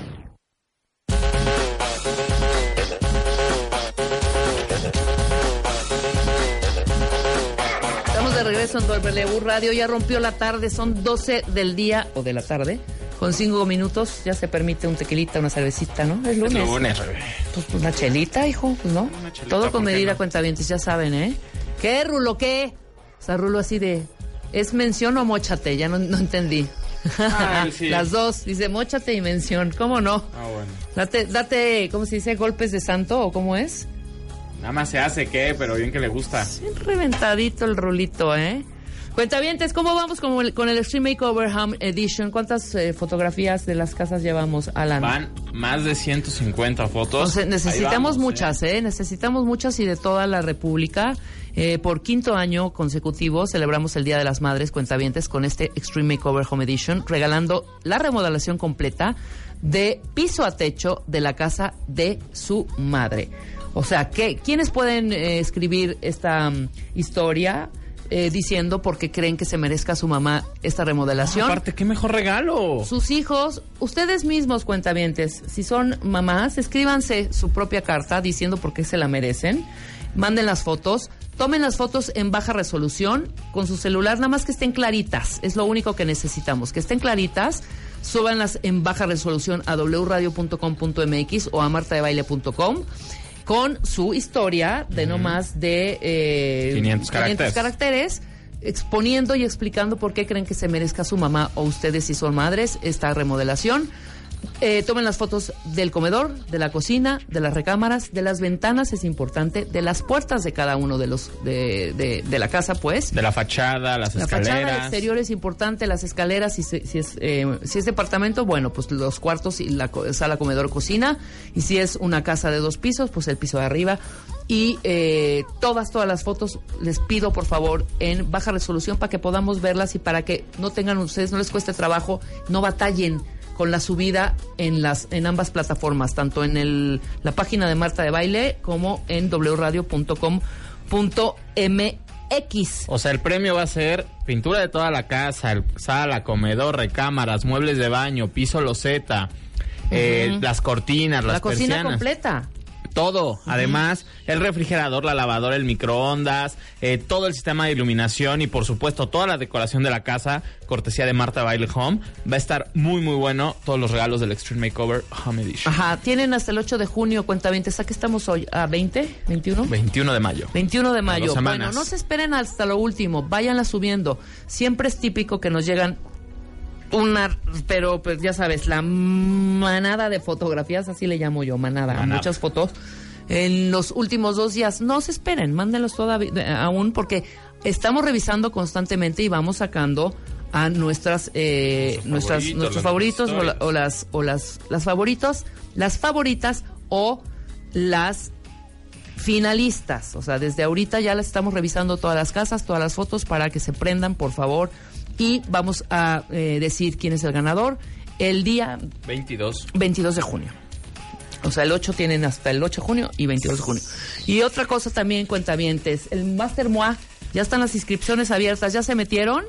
Métanse a mastermoa.com, es en junio, es el 9 de junio. Mira, el 8 de junio se cierra el Extreme Makeover Home Edition. ¿Y el 9? Y el 9, que es sábado, en la UVM de Coyoacán. Para que se vayan dando una idea, vamos a tener a Ismael Cala, Mario Guerra, Gerardo Castorena, Gaby Barketing eh, y muchísimos más. Va a estar Aura, va a estar Anamar, van a estar todos eh, dando conferencias desde muy tempranito en la mañana, todo el día, el eh, 9 de junio en la de Coyoacán.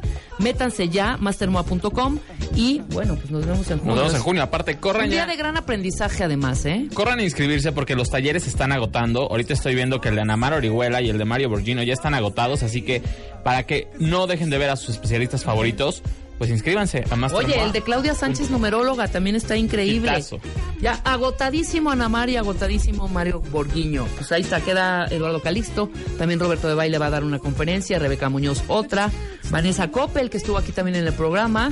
Eh, Gerardo Mendoza va a dar también otra conferencia. Está Renata Roa. Álvaro está Bordoa. Álvaro Bordoa. Bueno, está increíble. Es un día de reconstrucción total y de gran aprendizaje. 9 de junio, VM, desde las 8 de la mañana hasta las 9 de la noche. Un intensivo con Master Moa. Muy bien. ¿Algo más, Rulo, que se te ofrezca además de la chela? Ya, ya estás. Perfecto. Ahora sí, mi querido Helios Herrera is in the house. Hola. ¿Cómo ¿Cómo estás? ¿Cómo te había yo puesto hace muchísimo tiempo el qué? El, el rey de la felicidad, no, el Perdón. porque eras eras todo sonrisa, porque generalmente venías los lunes y sigues viniendo los lunes. Y sigo siendo Y los lunes es- son prácticamente frágiles. Porque son- Difíciles para es una, es una extensión del domingo.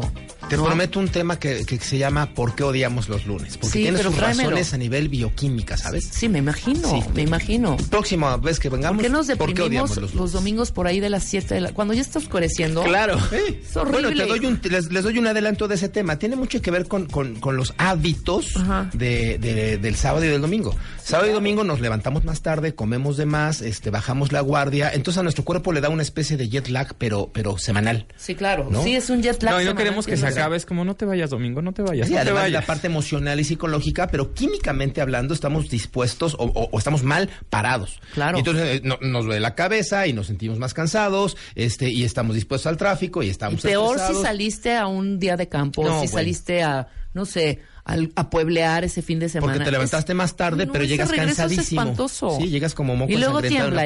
No, bueno, pues también tú como. ¿No? Era una, este, un, un auspicio para, para, eh, para el debate. Exacto. Era un, era un tema de ahí les voy, a- agárrense porque ahí viene el Ahí viene, ahí viene fuerte. Agárrense fuerte.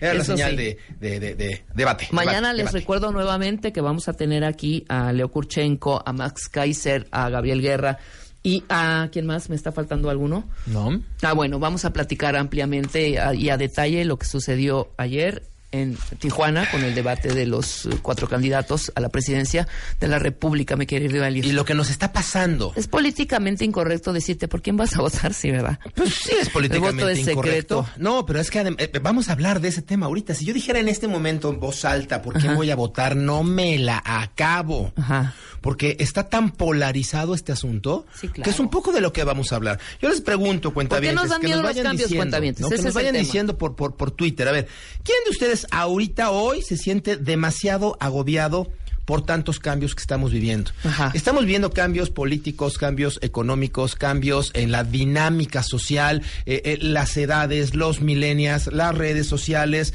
¿Quién de ustedes no alcanza a acomodarse a una situación que ha cambiado en su vida? Que nos vayan diciendo, que nos vayan platicando. Está bien, en- muy bien, en- muy bien. en- en Arroben redes, ¿no? a Helios y arrobenme a mí, arroba, y arroben a Marta también. Otra pregunta sería, ¿quién se siente permanentemente estresado? Yo, yo ¿Verdad? Yo, cañón. Pero, pero, pero bien Pero cañón. ¿Sabes cómo, cómo me despierto y cómo me duermo? Siento y hasta hago la imagen. Hago la imagen en mi cabeza, siento que traigo una bomba atrás y adelante, hijo, ¿sabes? Y- y de que te tiempo. está a punto de- de- y, de- hasta oigo el tic-tac, Helios, así. tic, Y, y tarde que temprano pareciera que va a estrellar. La, la- la otra pregunta es, ¿se han dado cuenta que estamos más enojados que de costumbre? Horrible. En la calle, en las mentadas de madre. eh, vaya, el uno por uno es una utopía de Alicia en el País de las Maravillas. No hay manera. Este, estamos con mecha corta permanentemente. Revolución es un ring de box. Está muy cañón. Es impresionante. Te Muy cuento cañón. rápidamente lo Por que me sucedió, porque yo no entiendo si hay tres carriles en Revolución, o ponle que cuatro, pero el, ter- el cuarto eh, está, está estacionados taxis, coches, este, microbuses y camiones. Hay un destinado carril para los autobuses. Claro. Los tres autobuses en salen. tres carriles y bueno, o sea, parando el tráfico impresionantemente. Ok. Hay gente con bicicletas, se le están metiendo a los de las bicis, etcétera, etcétera. Me paro amablemente al lado de uno porque no hay manera de avanzar y le digo, a ver, joven, está su carril del lado izquierdo, del lado derecho. Tan amable de ¿Por qué usted ocupar. ya, ya, ya, ya? Y me empieza a gritonear de- terriblemente y a meterse a, a mi carril, o sea, a meterse así como de Sí, sí, sí, sí, digo, sí, sí. o sea, El gandallismo no hay no hay civismo, no hay cultura, ¿sabes? Estamos nosotros exigiendo que o sea, evidentemente con, con esta con esta Coyuntura con esta electoral. coyuntura este electoral estamos exigiendo Lo mejor respeto, dignidad, candidatos. que se acabe la corrupción, que se acabe el, el- el maltrato, que, Pero no lo que las instituciones sean creíbles, que nuestros policías sean de 10, de- exigiendo 20 mil cosas. No damos y una. somos nosotros los que empezamos a provocar y hacer, perdón, lo voy a decir, un desmadre, ¿no? Desmadre total, a no respetarnos unos a otros, estarnos peleando unos a otros. A no respetar el semáforo, a no respetar el Terrible. lugar para tirar Exacto, la basura. Entonces no pidas, no exijas, Sí. ¿sabes? Pero, pero no solamente es social, este, es también en nuestras casas. Estamos más enojados, estamos más de mecha corta, estamos maltratándonos unos a otros. Y esto es un síntoma de un, de una permanente crisis que estamos viviendo. Y que a lo mejor no nos hemos dado cuenta. Claro. Pero la palabra crisis significa cambio para el cual tú no estás preparado. Eso es una crisis. Una crisis es un cambio, o sea, un cambio para el que no te preparaste. Entendamos, los cambios son los cambios están, los cambios nos van a acompañar y no nos tienen que gustar. Yo tendría que, que, que- tuitear hoy esta frase, los cambios no te tienen que gustar, los, los cambios son, te gusten o no te gusten. Permanentemente vivimos cambios, nada más que ahora estamos viviendo cambios más rápidos, de consecuencias más dolorosas y no nos estamos preparando a tiempo. Y esto pasa en el ámbito productivo, en el ámbito empresarial, en el ámbito físico, en el ámbito social, en el ámbito económico. Si yo, si yo supiera que el dólar va a estar a 30 pesos en diciembre, si llegara ahorita alguien del futuro y me dijera el 30 pesos, ah, bueno, pues voy compro dólares, me preparo para ese cambio y entonces llega el enero, anuncian 30 pesos por dólar y yo no voy a sufrir absolutamente nada de ese cambio. Al contrario, me va a beneficiar ese cambio porque me pude a preparar, me pude adelantar al cambio. El tema, insisto, es que estamos viendo cambios tan rápidos, tan profundos y tan dramáticos que no nos está dando tiempo de prepararnos, lo que nos hace vivir permanentemente en crisis. Y las consecuencias de estos cambios hoy son más dolorosas. Vaya, déjame darte ejemplos en las corporaciones. Kodak, ¿recuerdan Kodak? Sí, claro. Nueve de cada diez cámaras, nueve de cada diez películas y nueve de cada diez fotografías eran patrocinadas o eran vendidas por esta empresa, hombre, antes del 2011. Era una empresa que tenía 170 mil empleados en el mundo, lo voy a repetir, 170 mil colaboradores, ¿no? Es una empresa que los cambios se la comieron. Sí. No pudo cambiar, tan tan. Oye, este, Blockbuster, ¿se acuerdan? Sí, En claro. otro caso. Era una super empresa, era un tema de crecimiento. Dejó atrás los televicentros, ¿se acuerdan? Sí, o ¿cómo sea, los, pero los destrozó. videocentros. O sea, los videocentros, Sí, esos. sí, sí, los, los destrozó. Este, lo curioso de esto es que la invitaron a apoyar a una empresa incipiente que empezaba ahí rentando ahí unos videillos, este, Netflix. Netflix. Y dijeron no. Dijeron no a esa empresa, dijeron no a ese cambio y hoy por hoy los, el cambio se lo comió. Exacto. Nokia, ¿alguien recuerda este, a Nokia? ¿Cómo no? Por Fueron supuesto. líderes de su, de su segmento. En su momento llegaron a ofrecer, eh, a, a afectar más del 25% del Producto Interno de un país entero. Sí, sí, sí. Y Nokia hoy, adiós, ¿no? Y podríamos seguir, BlackBerry. Eh, ah, ah, bueno, yo, yo juré amor eterno a la BlackBerry. Yo, Yo decía, donde esta madre aprenda a cocinar, yo me divorcio. O sea, era una cosa maravillosa. La, Black- hacías todo con la BlackBerry. Hoy, ¿quién tiene una BlackBerry? Mm, Sí, claro. Entonces, grandes empresas, y, y puedo irme a México, ¿quién no recuerda Casas Geo? Casas Geo vendía 100 mil casas al año en este país, 100 mil casas al año, ¿no? Grandes corporativos que no sobreviven a los cambios, no nos adaptamos a los cambios. Entonces, esto provoca, por supuesto, que las organizaciones hoy sean mucho más horizontales y más descentralizadas. Pero al ciudadano de a pie, a ti y a mí, no nos está dando tiempo de acomodarnos a los cambios. Exactamente. Todavía no alcanzo a, en- a- a entender las vicisitudes de mi nuevo celular. Todavía no lo termino de pagar. Y ya Cuando ya salió, no, claro, ya salió la nueva versión, por cañón. supuesto. Y lo mismo me pasa eh, con las redes sociales. Y eso estresa. Y lo mismo me pasa en el trabajo. Y entonces yo ya no tengo control de qué tengo que hacer para mantener mi trabajo. Porque ya ni siquiera lo sé. ¿No? O sea, yo sé que en cualquier momento me pueden despedir y ni siquiera sé qué tengo que hacer bien para que eso no suceda. Porque muchas de estas empresas estaban haciendo las cosas bien. Sí, cómo no. Y, y- y- y el problema no fue que hicieran las cosas mal, el problema fue que los cambios fueron demasiado vertiginosos. Hoy tendríamos que entender nuestro negocio, nuestra forma de aportar, no desde, no desde el punto de vista, tenemos que repensar nuestro negocio desde el punto de vista de en qué beneficiamos a los demás. Déjame darte un ejemplo. Si yo vendo flores, la verdad es que yo no estoy en el negocio de las flores. Yo estoy en el negocio de lo- del romance. Entonces, si yo vendo flores, debería de incluir chocolates, debería de incluir preservativos, debería de incluir perfumes, debería de incluir eh, un servicio de entrega a domicilio anónima, este, con además eh, la posibilidad de un trío que te cante. O sea, debería de incluir un montón de servicios adicionales a las flores. Porque si solamente me quedo en el negocio de vender flores, las probabilidades de que desaparezca son muy elevadas. Claro. Va a haber un alguien que tome de manera integral el negocio completo del romance y que cuando mucho me convierta en un proveedor de ese, de ese nuevo alguien competidor. Ese alguien va a llegar, va a ser más grande, va a estar electrónico, va a estar en una plataforma, llámala, este, como quieras, Yahoo, este, ya, ya- llámala la que tú quieras, es Amazon, no importa, y entonces tarde que temprano me va a hacer a un lado. Ahora, esto ya lo vivimos, Rebeca. Este, esto, esto, esto, esto lo vivimos por ahí de los ochentas, cuando la enorme crisis económica y la entrada de productos chinos. No sé si ustedes se acuerdan. Sí, como Pero todos los chinos, todos los productos chinos eran una cosa espantosa porque llegaban productos terminados a precio de materia prima. Sí. Entonces los industriales decían, pues no puedo competir. No hay competencia, claro. Entonces, ¿qué hicieron muchos eh, industriales? Además de que cerraron, bueno, pues muchos se convirtieron en distribuidores de esos productos chinos que venían más baratos a precio de materia prima. Poco a poco, durante estos últimos 20 años, la industria china incrementó la calidad y ahora está peor porque ahora son buenos y baratos. Sí. ¿no? Entonces, eh, ahora está peor.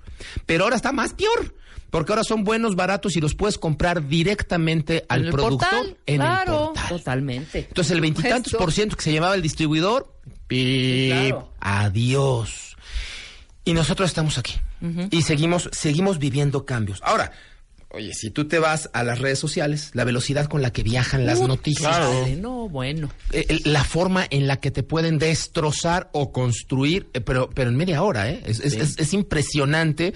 Los escándalos de antes eran escándalos, bueno, de, de 15 días.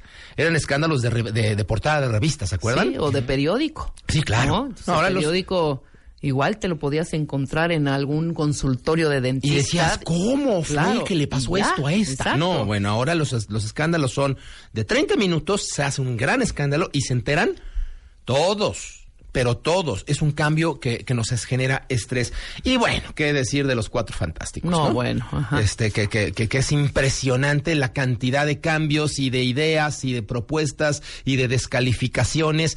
Y entonces tú lo ves, eh, digo, ayer el debate, híjole, nunca me ha gustado opinar de, de política, pero los ves y dices, válgame Dios, que Dios nos coja confe- este, confesados, porque es que el que gane, la cantidad de descalificaciones y del el de enfrente es más bruto que yo y entonces el de enfrente es más ratero, pero... Y ese es el país, que gane el que gane, vamos a tener que seguir viviendo. Claro.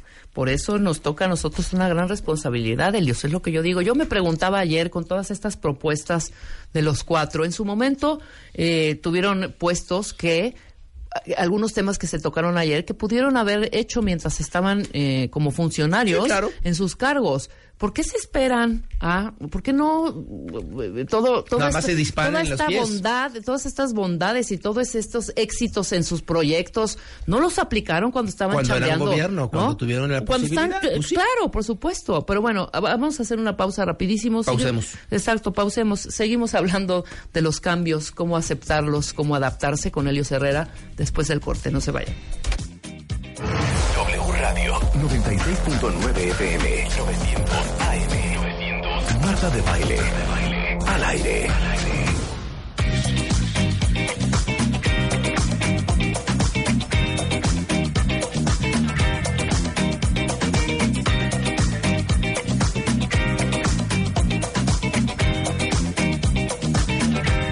¡Qué miedo! ¡Qué miedo! ¡Qué miedo! Tengo estamos, miedo. De, estamos de regreso, cuentavientes, hablando de los cambios y Tengo miedo. del miedo que te puede provocar en algunos momentos y paralizarte, ¿no? ¿Y, y- y qué pasa con el miedo? ¿Y qué pasa con...?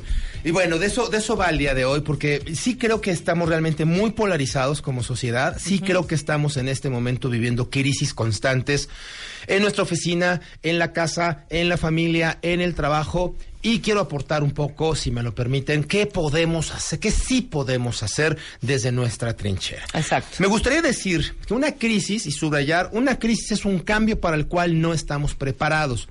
Hoy, literalmente, es imposible prepararte para todos los cambios, porque vaya, hay cambios que suceden de manera fortuita y súbita y que mañana suceden.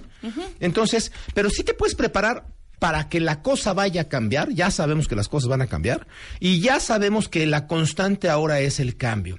Tengo miedo, el problema es el miedo. 80% de las cosas a las que les tenemos miedo, Rebeca, no han no sucedido, no existen. Entonces, el miedo, y esto voy a hablar un poco desde el punto de vista orgánico y desde el punto de vista primitivo como seres humanos. El miedo es una emoción normal, sana, acompaña al ser humano, acompaña al mamífero, pues, y el miedo nos permite sobrevivir. ¿Ok? Te Entonces, alerta, ¿cómo no? el, el miedo es, es bueno. El problema que, que- que le pasa al ser humano es que racionaliza. Y entonces empieza a, a meterle ideas a su cerebro cuyo cuerpo no alcanza a entender. ¿A qué voy? Imagino cosas que no han pasado, pero mi cuerpo no sabe que estoy imaginando. Mi cuerpo siente igual miedo. Sí. 80-90% de las cosas a las que les tenemos miedo no han sucedido. Pero tu cabecita está diciendo, pero ¿qué tal si? Exacto. ¿Qué tal si? ¿Y qué tal si? ¿Y qué tal si? No, pues sí, es sí. ¿Qué tal si? ¿Qué tal si? Ese, ¿qué tal? Sí, ayer me Ajá. chuté la película de Intensamente, ¿se acuerdan? La de Sí, las claro, emociones, las emociones. Y entonces me, qued- me, me- me encantó este tema de, de- de- de visualizar cómo el miedo apachurra el botón. Cada que tú dices, ¿qué tal sí? El miedo apachurra el botón y segrega una sustancia que se llama cortisol.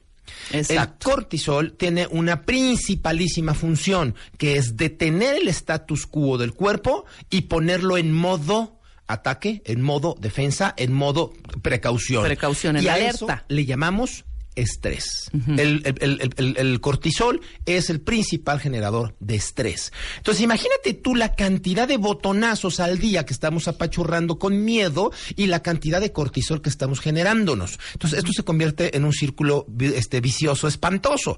Estoy tan estresado.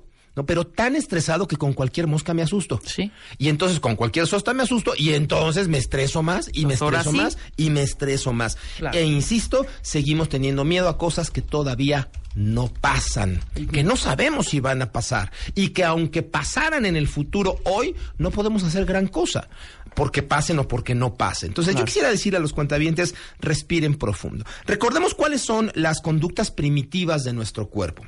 Una vez que el cortisol detona, hace que todo tu sistema entre en uno de estos cuatro modos que son primitivos. Modo atacar, modo evadir, modo adaptar o modo paralizar. A ver, yo, y esto es normal y eso es una conducta prim- primitiva de nuestro cuerpo que no pensamos, simplemente así reaccionamos. Ajá. Pensemos que yo soy una cebra y huele a león. El cortisol en mi cuerpo de cebra dice, cebra, desconecta todos los sistemas. Eh, si estabas haciendo la digestión, detén. Si estabas este, regenerando células, detén. Si estabas este, procreando, detén. Todo tu sistema se detiene porque huele a león. Eso es lo que hace el miedo. Y la cebra dice, huele a león, entonces voy a entrar en modo huye.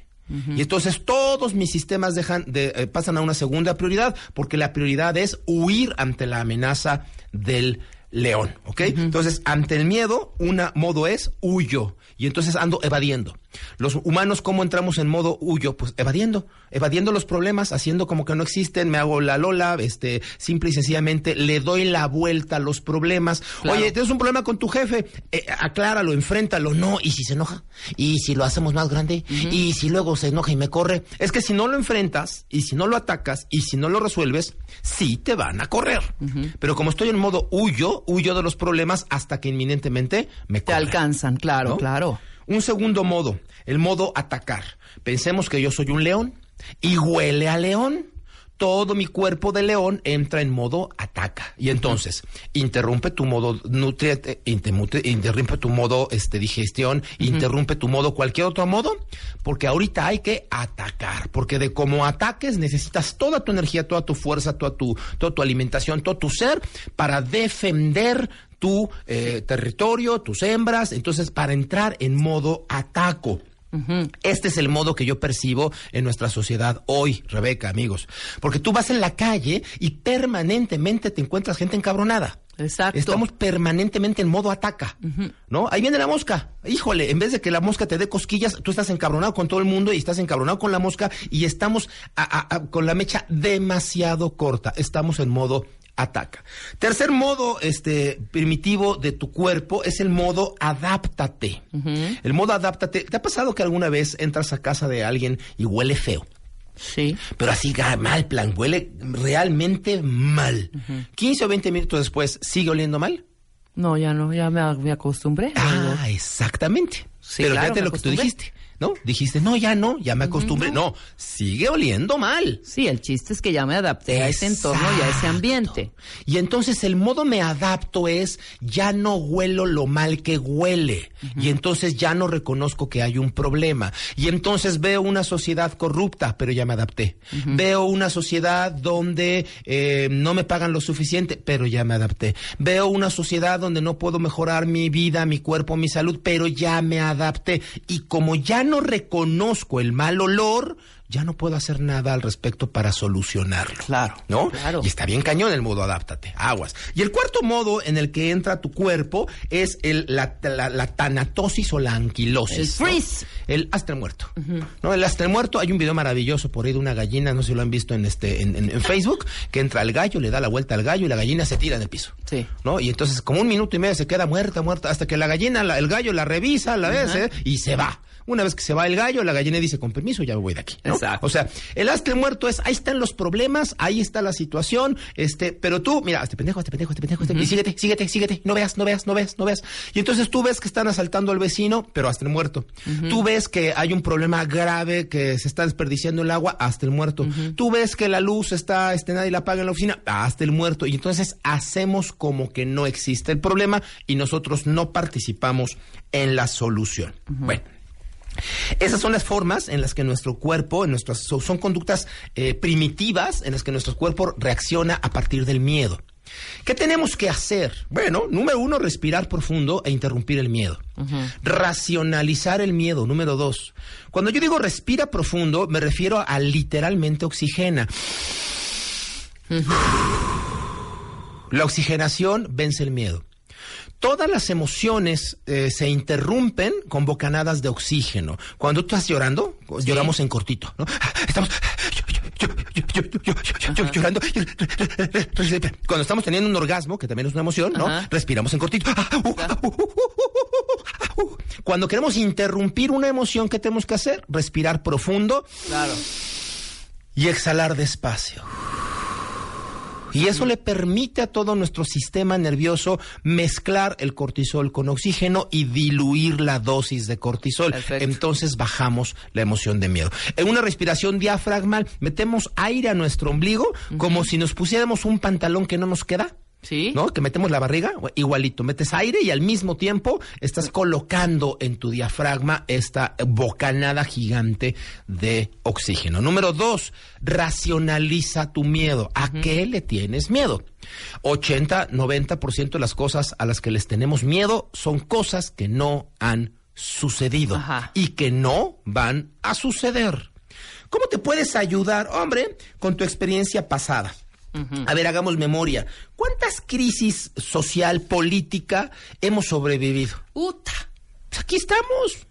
Todas. O sea, mm, así eh, que la memoria me alcanza, pues desde el 1994, ¿no? Este, podemos reconocer la crisis de- del, del gasolinazo, podemos este, reconocer cuando despierta el país en guerra porque estaba la guerrilla este, eh, chapaneca, eh, podemos reconocer el desliz del dólar, podemos reconocer la muerte de Colosio, en fin, hemos sobrevivido, mi abuela en paz descanse, Fíjate, ella nace en 1903, ¿no? Entonces imagínate el mundo que ella vivió. Eh, y, y se muere, bueno, hace como 10 años o 15. No, más, como 25. Este, mi abuela cuando yo, cuando yo era niño me decía, mi hijo, este país siempre, desde que tengo uso de razón, ha tenido estabilidad económica. Y yo le decía, abuela, ¿cómo? ¿Cómo, ¿Cómo que ha tenido estabilidad económica? Sí, me dice, yo desde que soy niña me acuerdo que estaba en la chingada. Sí, ¿No? claro. Y eso es estabilidad, pues parejo. O sea, ya un Parejo, 90 claro, años de la fregada. O sea, De que está estable, está estable, ¿no? Vaya, somos una sociedad tan extraña que parecemos insectos desde el punto de vista que sobrevivimos a lo que nos pongan. Y les quiero decir con toda claridad, pase lo que pase, esto también pasará. Esta crisis también la vamos a, so- a- a- a sobrepasar. Buscaremos el cómo sí.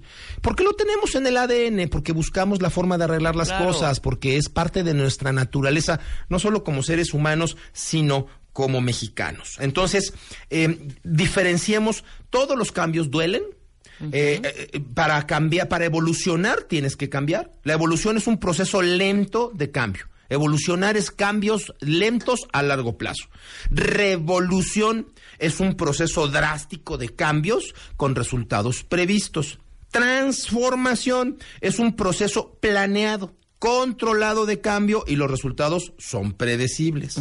Mejora continua es un cambio gradual de pequeñas y pequeñas constantes, pero durante mucho tiempo.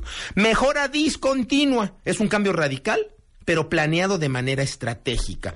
Vaya, ¿qué quiero eh, ejemplificar con estas seis definiciones? Pues que el cambio, bien que mal, nos va a mover de realidad y que esta realidad puede ser buena. Nosotros, de nosotros depende construir esta realidad, esta, esta realidad a partir de tantos cambios. Y los cambios pueden beneficiarnos o perjudicarnos a partir de cómo reaccionemos a ellos. Muy bien. ¿Qué nos va diciendo la gente en redes? ¿Cómo, qué, qué, qué, qué tan, ¿Qué tan estresados se sienten? Mira, muchos, muchos, están, ¿eh? tienen mucho miedo al cambio en sus trabajos. Sobre todo. Sobre todo. O sea, tienen ese miedo de... eh, Nos llegó un caso de una cuenta que le pusieron un jefe nuevo y no sabe cómo reaccionar. O sea, no sabe cómo va a ser este cambio. Hay otras personas que en el trabajo dicen, Helios, yo lo veo muchísimo en los, en los cursos que estamos haciendo ahora de ventas y de productividad, me dicen, Helios, es que muchos clientes no están comprando porque no saben qué va a pasar con el ambiente político y con el clima económico. Entonces, en lo que no compran, pues mis resultados bajan y mis comisiones bajan. ¿no? Totalmente. Aquí hay algo que dice Jenny que es muy cierto. El miedo a cambiar es no sentirse capaz. Es no sentirse capaz a lo miedo que viene. a cambiar, claro, a lo que Sí, viene, claro. evidentemente. Sí. Y otros, el miedo es eso, a lo que viene, que no sabes, a lo No sabes a incierto. qué te vas a a Claro, la incertidumbre la que te mata al final, ¿no? Así es, pero podemos prepararnos, podemos, miren, en, en el seminario de ventas que tenemos, tengo la oportunidad de tener entre 100 y 120 personas en el mismo salón. Es impresionante cómo cuando tú cambias y polarizas tu actitud y te enfocas en lo que sí, no le dejas espacio a lo que no.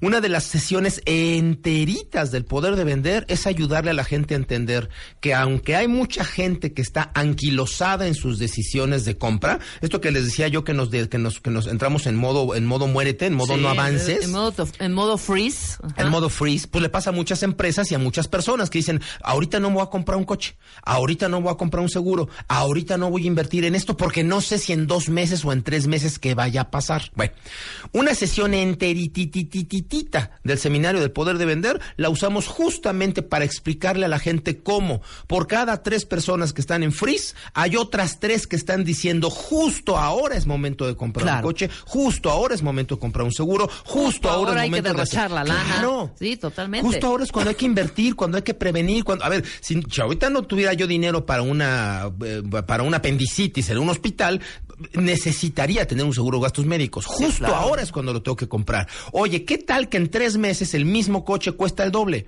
Pues mejor cómpralo ahorita. Entonces, y esto es un tema meramente de postura y de actitud mental. Sí. Así como hay tres personas que dicen detengo y postergo mis acciones de compra, hay otras tres diciendo voy a acelerar mis acciones de compra justo por el clima de incertidumbre. El reto es tú como individuo calibrar tu frecuencia vibratoria calibrar tu postura mental y energética del lado de los que sí iban a comprar. Si Claro. tú sales a tu casa pensando que cómo no, porque tu miedo te tiene a ti en modo freeze, entonces por supuesto que te vas a calibrar con ese tipo de clientes y te los vas a encontrar más frecuentemente.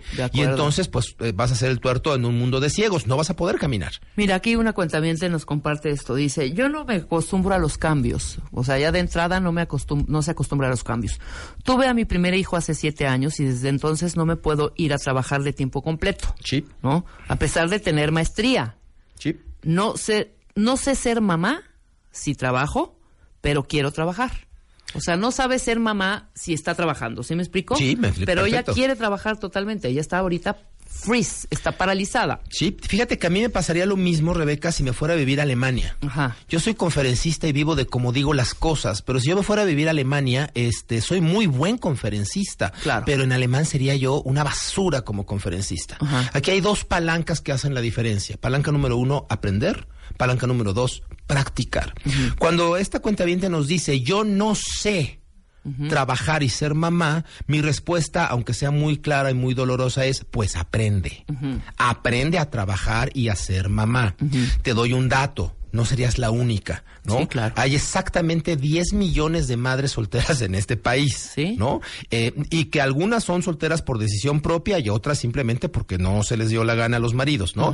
Pero dentro de estas 10 millones de mujeres que tienen un hijo y que lo sacan adelante solas, resulta ser que han aprendido a trabajar y a ser mamás. Claro. Eh, pero lo que nos dice nuestra, nuestra cuenta es muy digno. No sé cómo. Ah, Exacto. bueno, pues aprende. Aprender y practicar. Ahora, también es un tema de que no se quieren salir de su zona de confort muchas veces, ¿no? Y los cambios te sacan de tu zona de confort. No, te van a no, preguntar. no hay de otra, hijo. O sea, Ese perdón. es el gran reto Claro. el día de hoy, que los cambios son, y casi que con eso, empezando a preparar conclusiones de esta mañana, yo, empe- yo empezaría concluyendo justo eso. Los cambios son, no te tienen que gustar, simplemente son.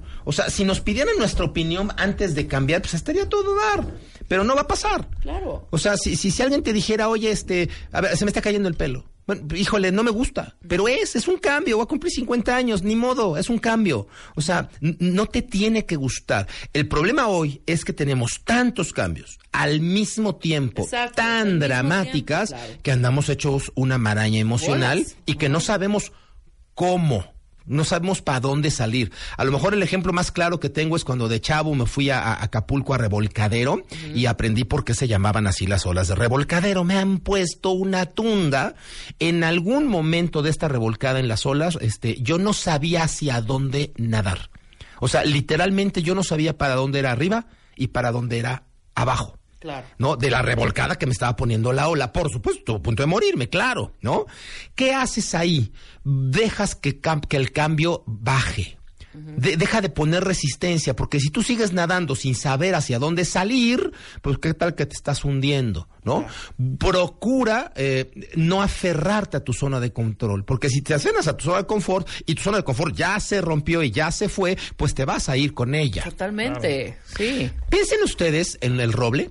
El roble es el árbol más fuerte, más robusto, cuyas raíces son fuertes, sólidas, este, profundas. Pero si yo pongo un roble en la playa, los vientos, los vientos huracanados de, de cualquier playa, vaya, se tardarían muy poco tiempo en desarraigar al roble y en tumbarlo.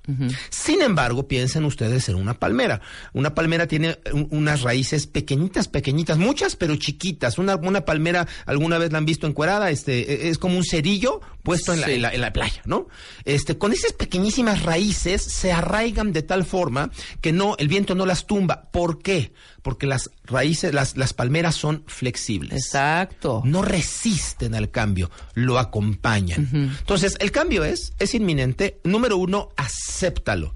Número dos, aprender y practicar. ¿De qué se va a tratar ahora el juego? Claro. Ah, pues ahora se trata de alemán, pues voy tomando clases de alemán desde ahorita. Ya se me hizo tarde y el partido ya empezó y ya es en alemán, pues apúrate. Apúrate a aprender y practicar lo que ahora tienes que aprender y practicar. Y desapégate.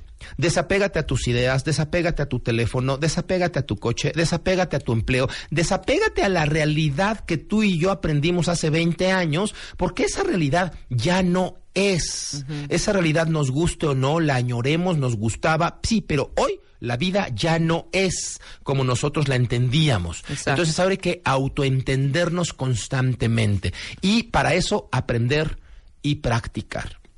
Si les parece, la próxima vez que, que- que venga, me encantaría compartir un tema de cuántica, física cuántica, a- aplicada a la vida cotidiana. Ok. ¿no? Porque es, es, es un Oh.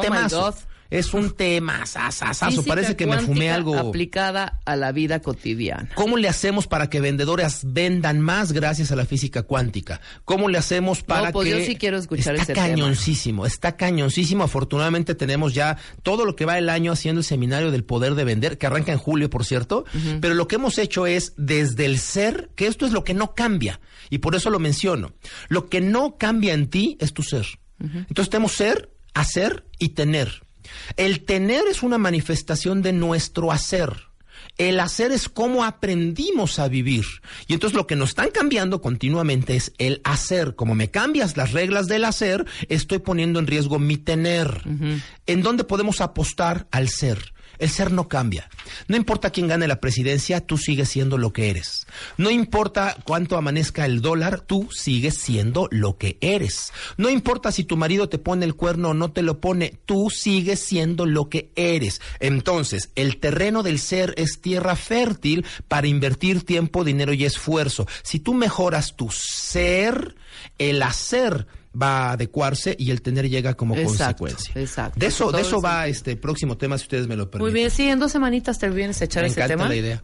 Oigan, este, talleres, ¿qué hay? sí, el poder de vender. Arrancamos en julio, Ah, muy 3 de julio. Este, si ustedes me lo permiten, vamos a compartir cinco medias becas. Muy bien. Cinco medias becas para nuestros cuentavientes de El Poder de Vender. Es un seminario de seis sesiones, dura casi tres meses porque es una cada dos semanas. Ok. Arrancamos julio 3. Gracias a Dios estamos siempre abarrotados.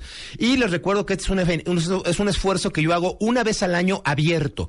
Normalmente 90% de mis seminarios son a puerta cerrada para empresas. Si tú eres el director de ventas o eres el director de recursos humanos de una corporación con más de 100 vendedores, háblame y hacemos algo in company específicamente para ti. Pero una vez al año abrimos el poder de vender, este, pues para la gente que se quiera inscribir. Lo mismo se inscriben personas, eh, eh, personas físicas que empresas mandan 4, 5, 6, 7, 15 personas, porque para que lo hagamos privado necesitamos más de 100 personas. Entonces, Ah, maravilloso. cinco medias becas eh, el día de hoy. eh, y por favor, entren a mis redes sociales, ya se lo saben, Elios Herrera, eh, a poderdevender.com, poderdevender.com. Y para mí es un privilegio. Inviertan en su ser. Ese, ese no va a cambiar. Inviertan en su ser, ¿cómo no? Gran lección el día de hoy, querido Elios. Nosotros nos vamos cuentavientes mañana en vivo, ya con Marta de Baile aquí. Hablaremos del debate, entre otros temas. Mario Guerra, todos los martes. Mario Guerra, claro, todos los martes. Y bueno, quédense con toda la programación de W Radio. Se va a poner bueno, no sé.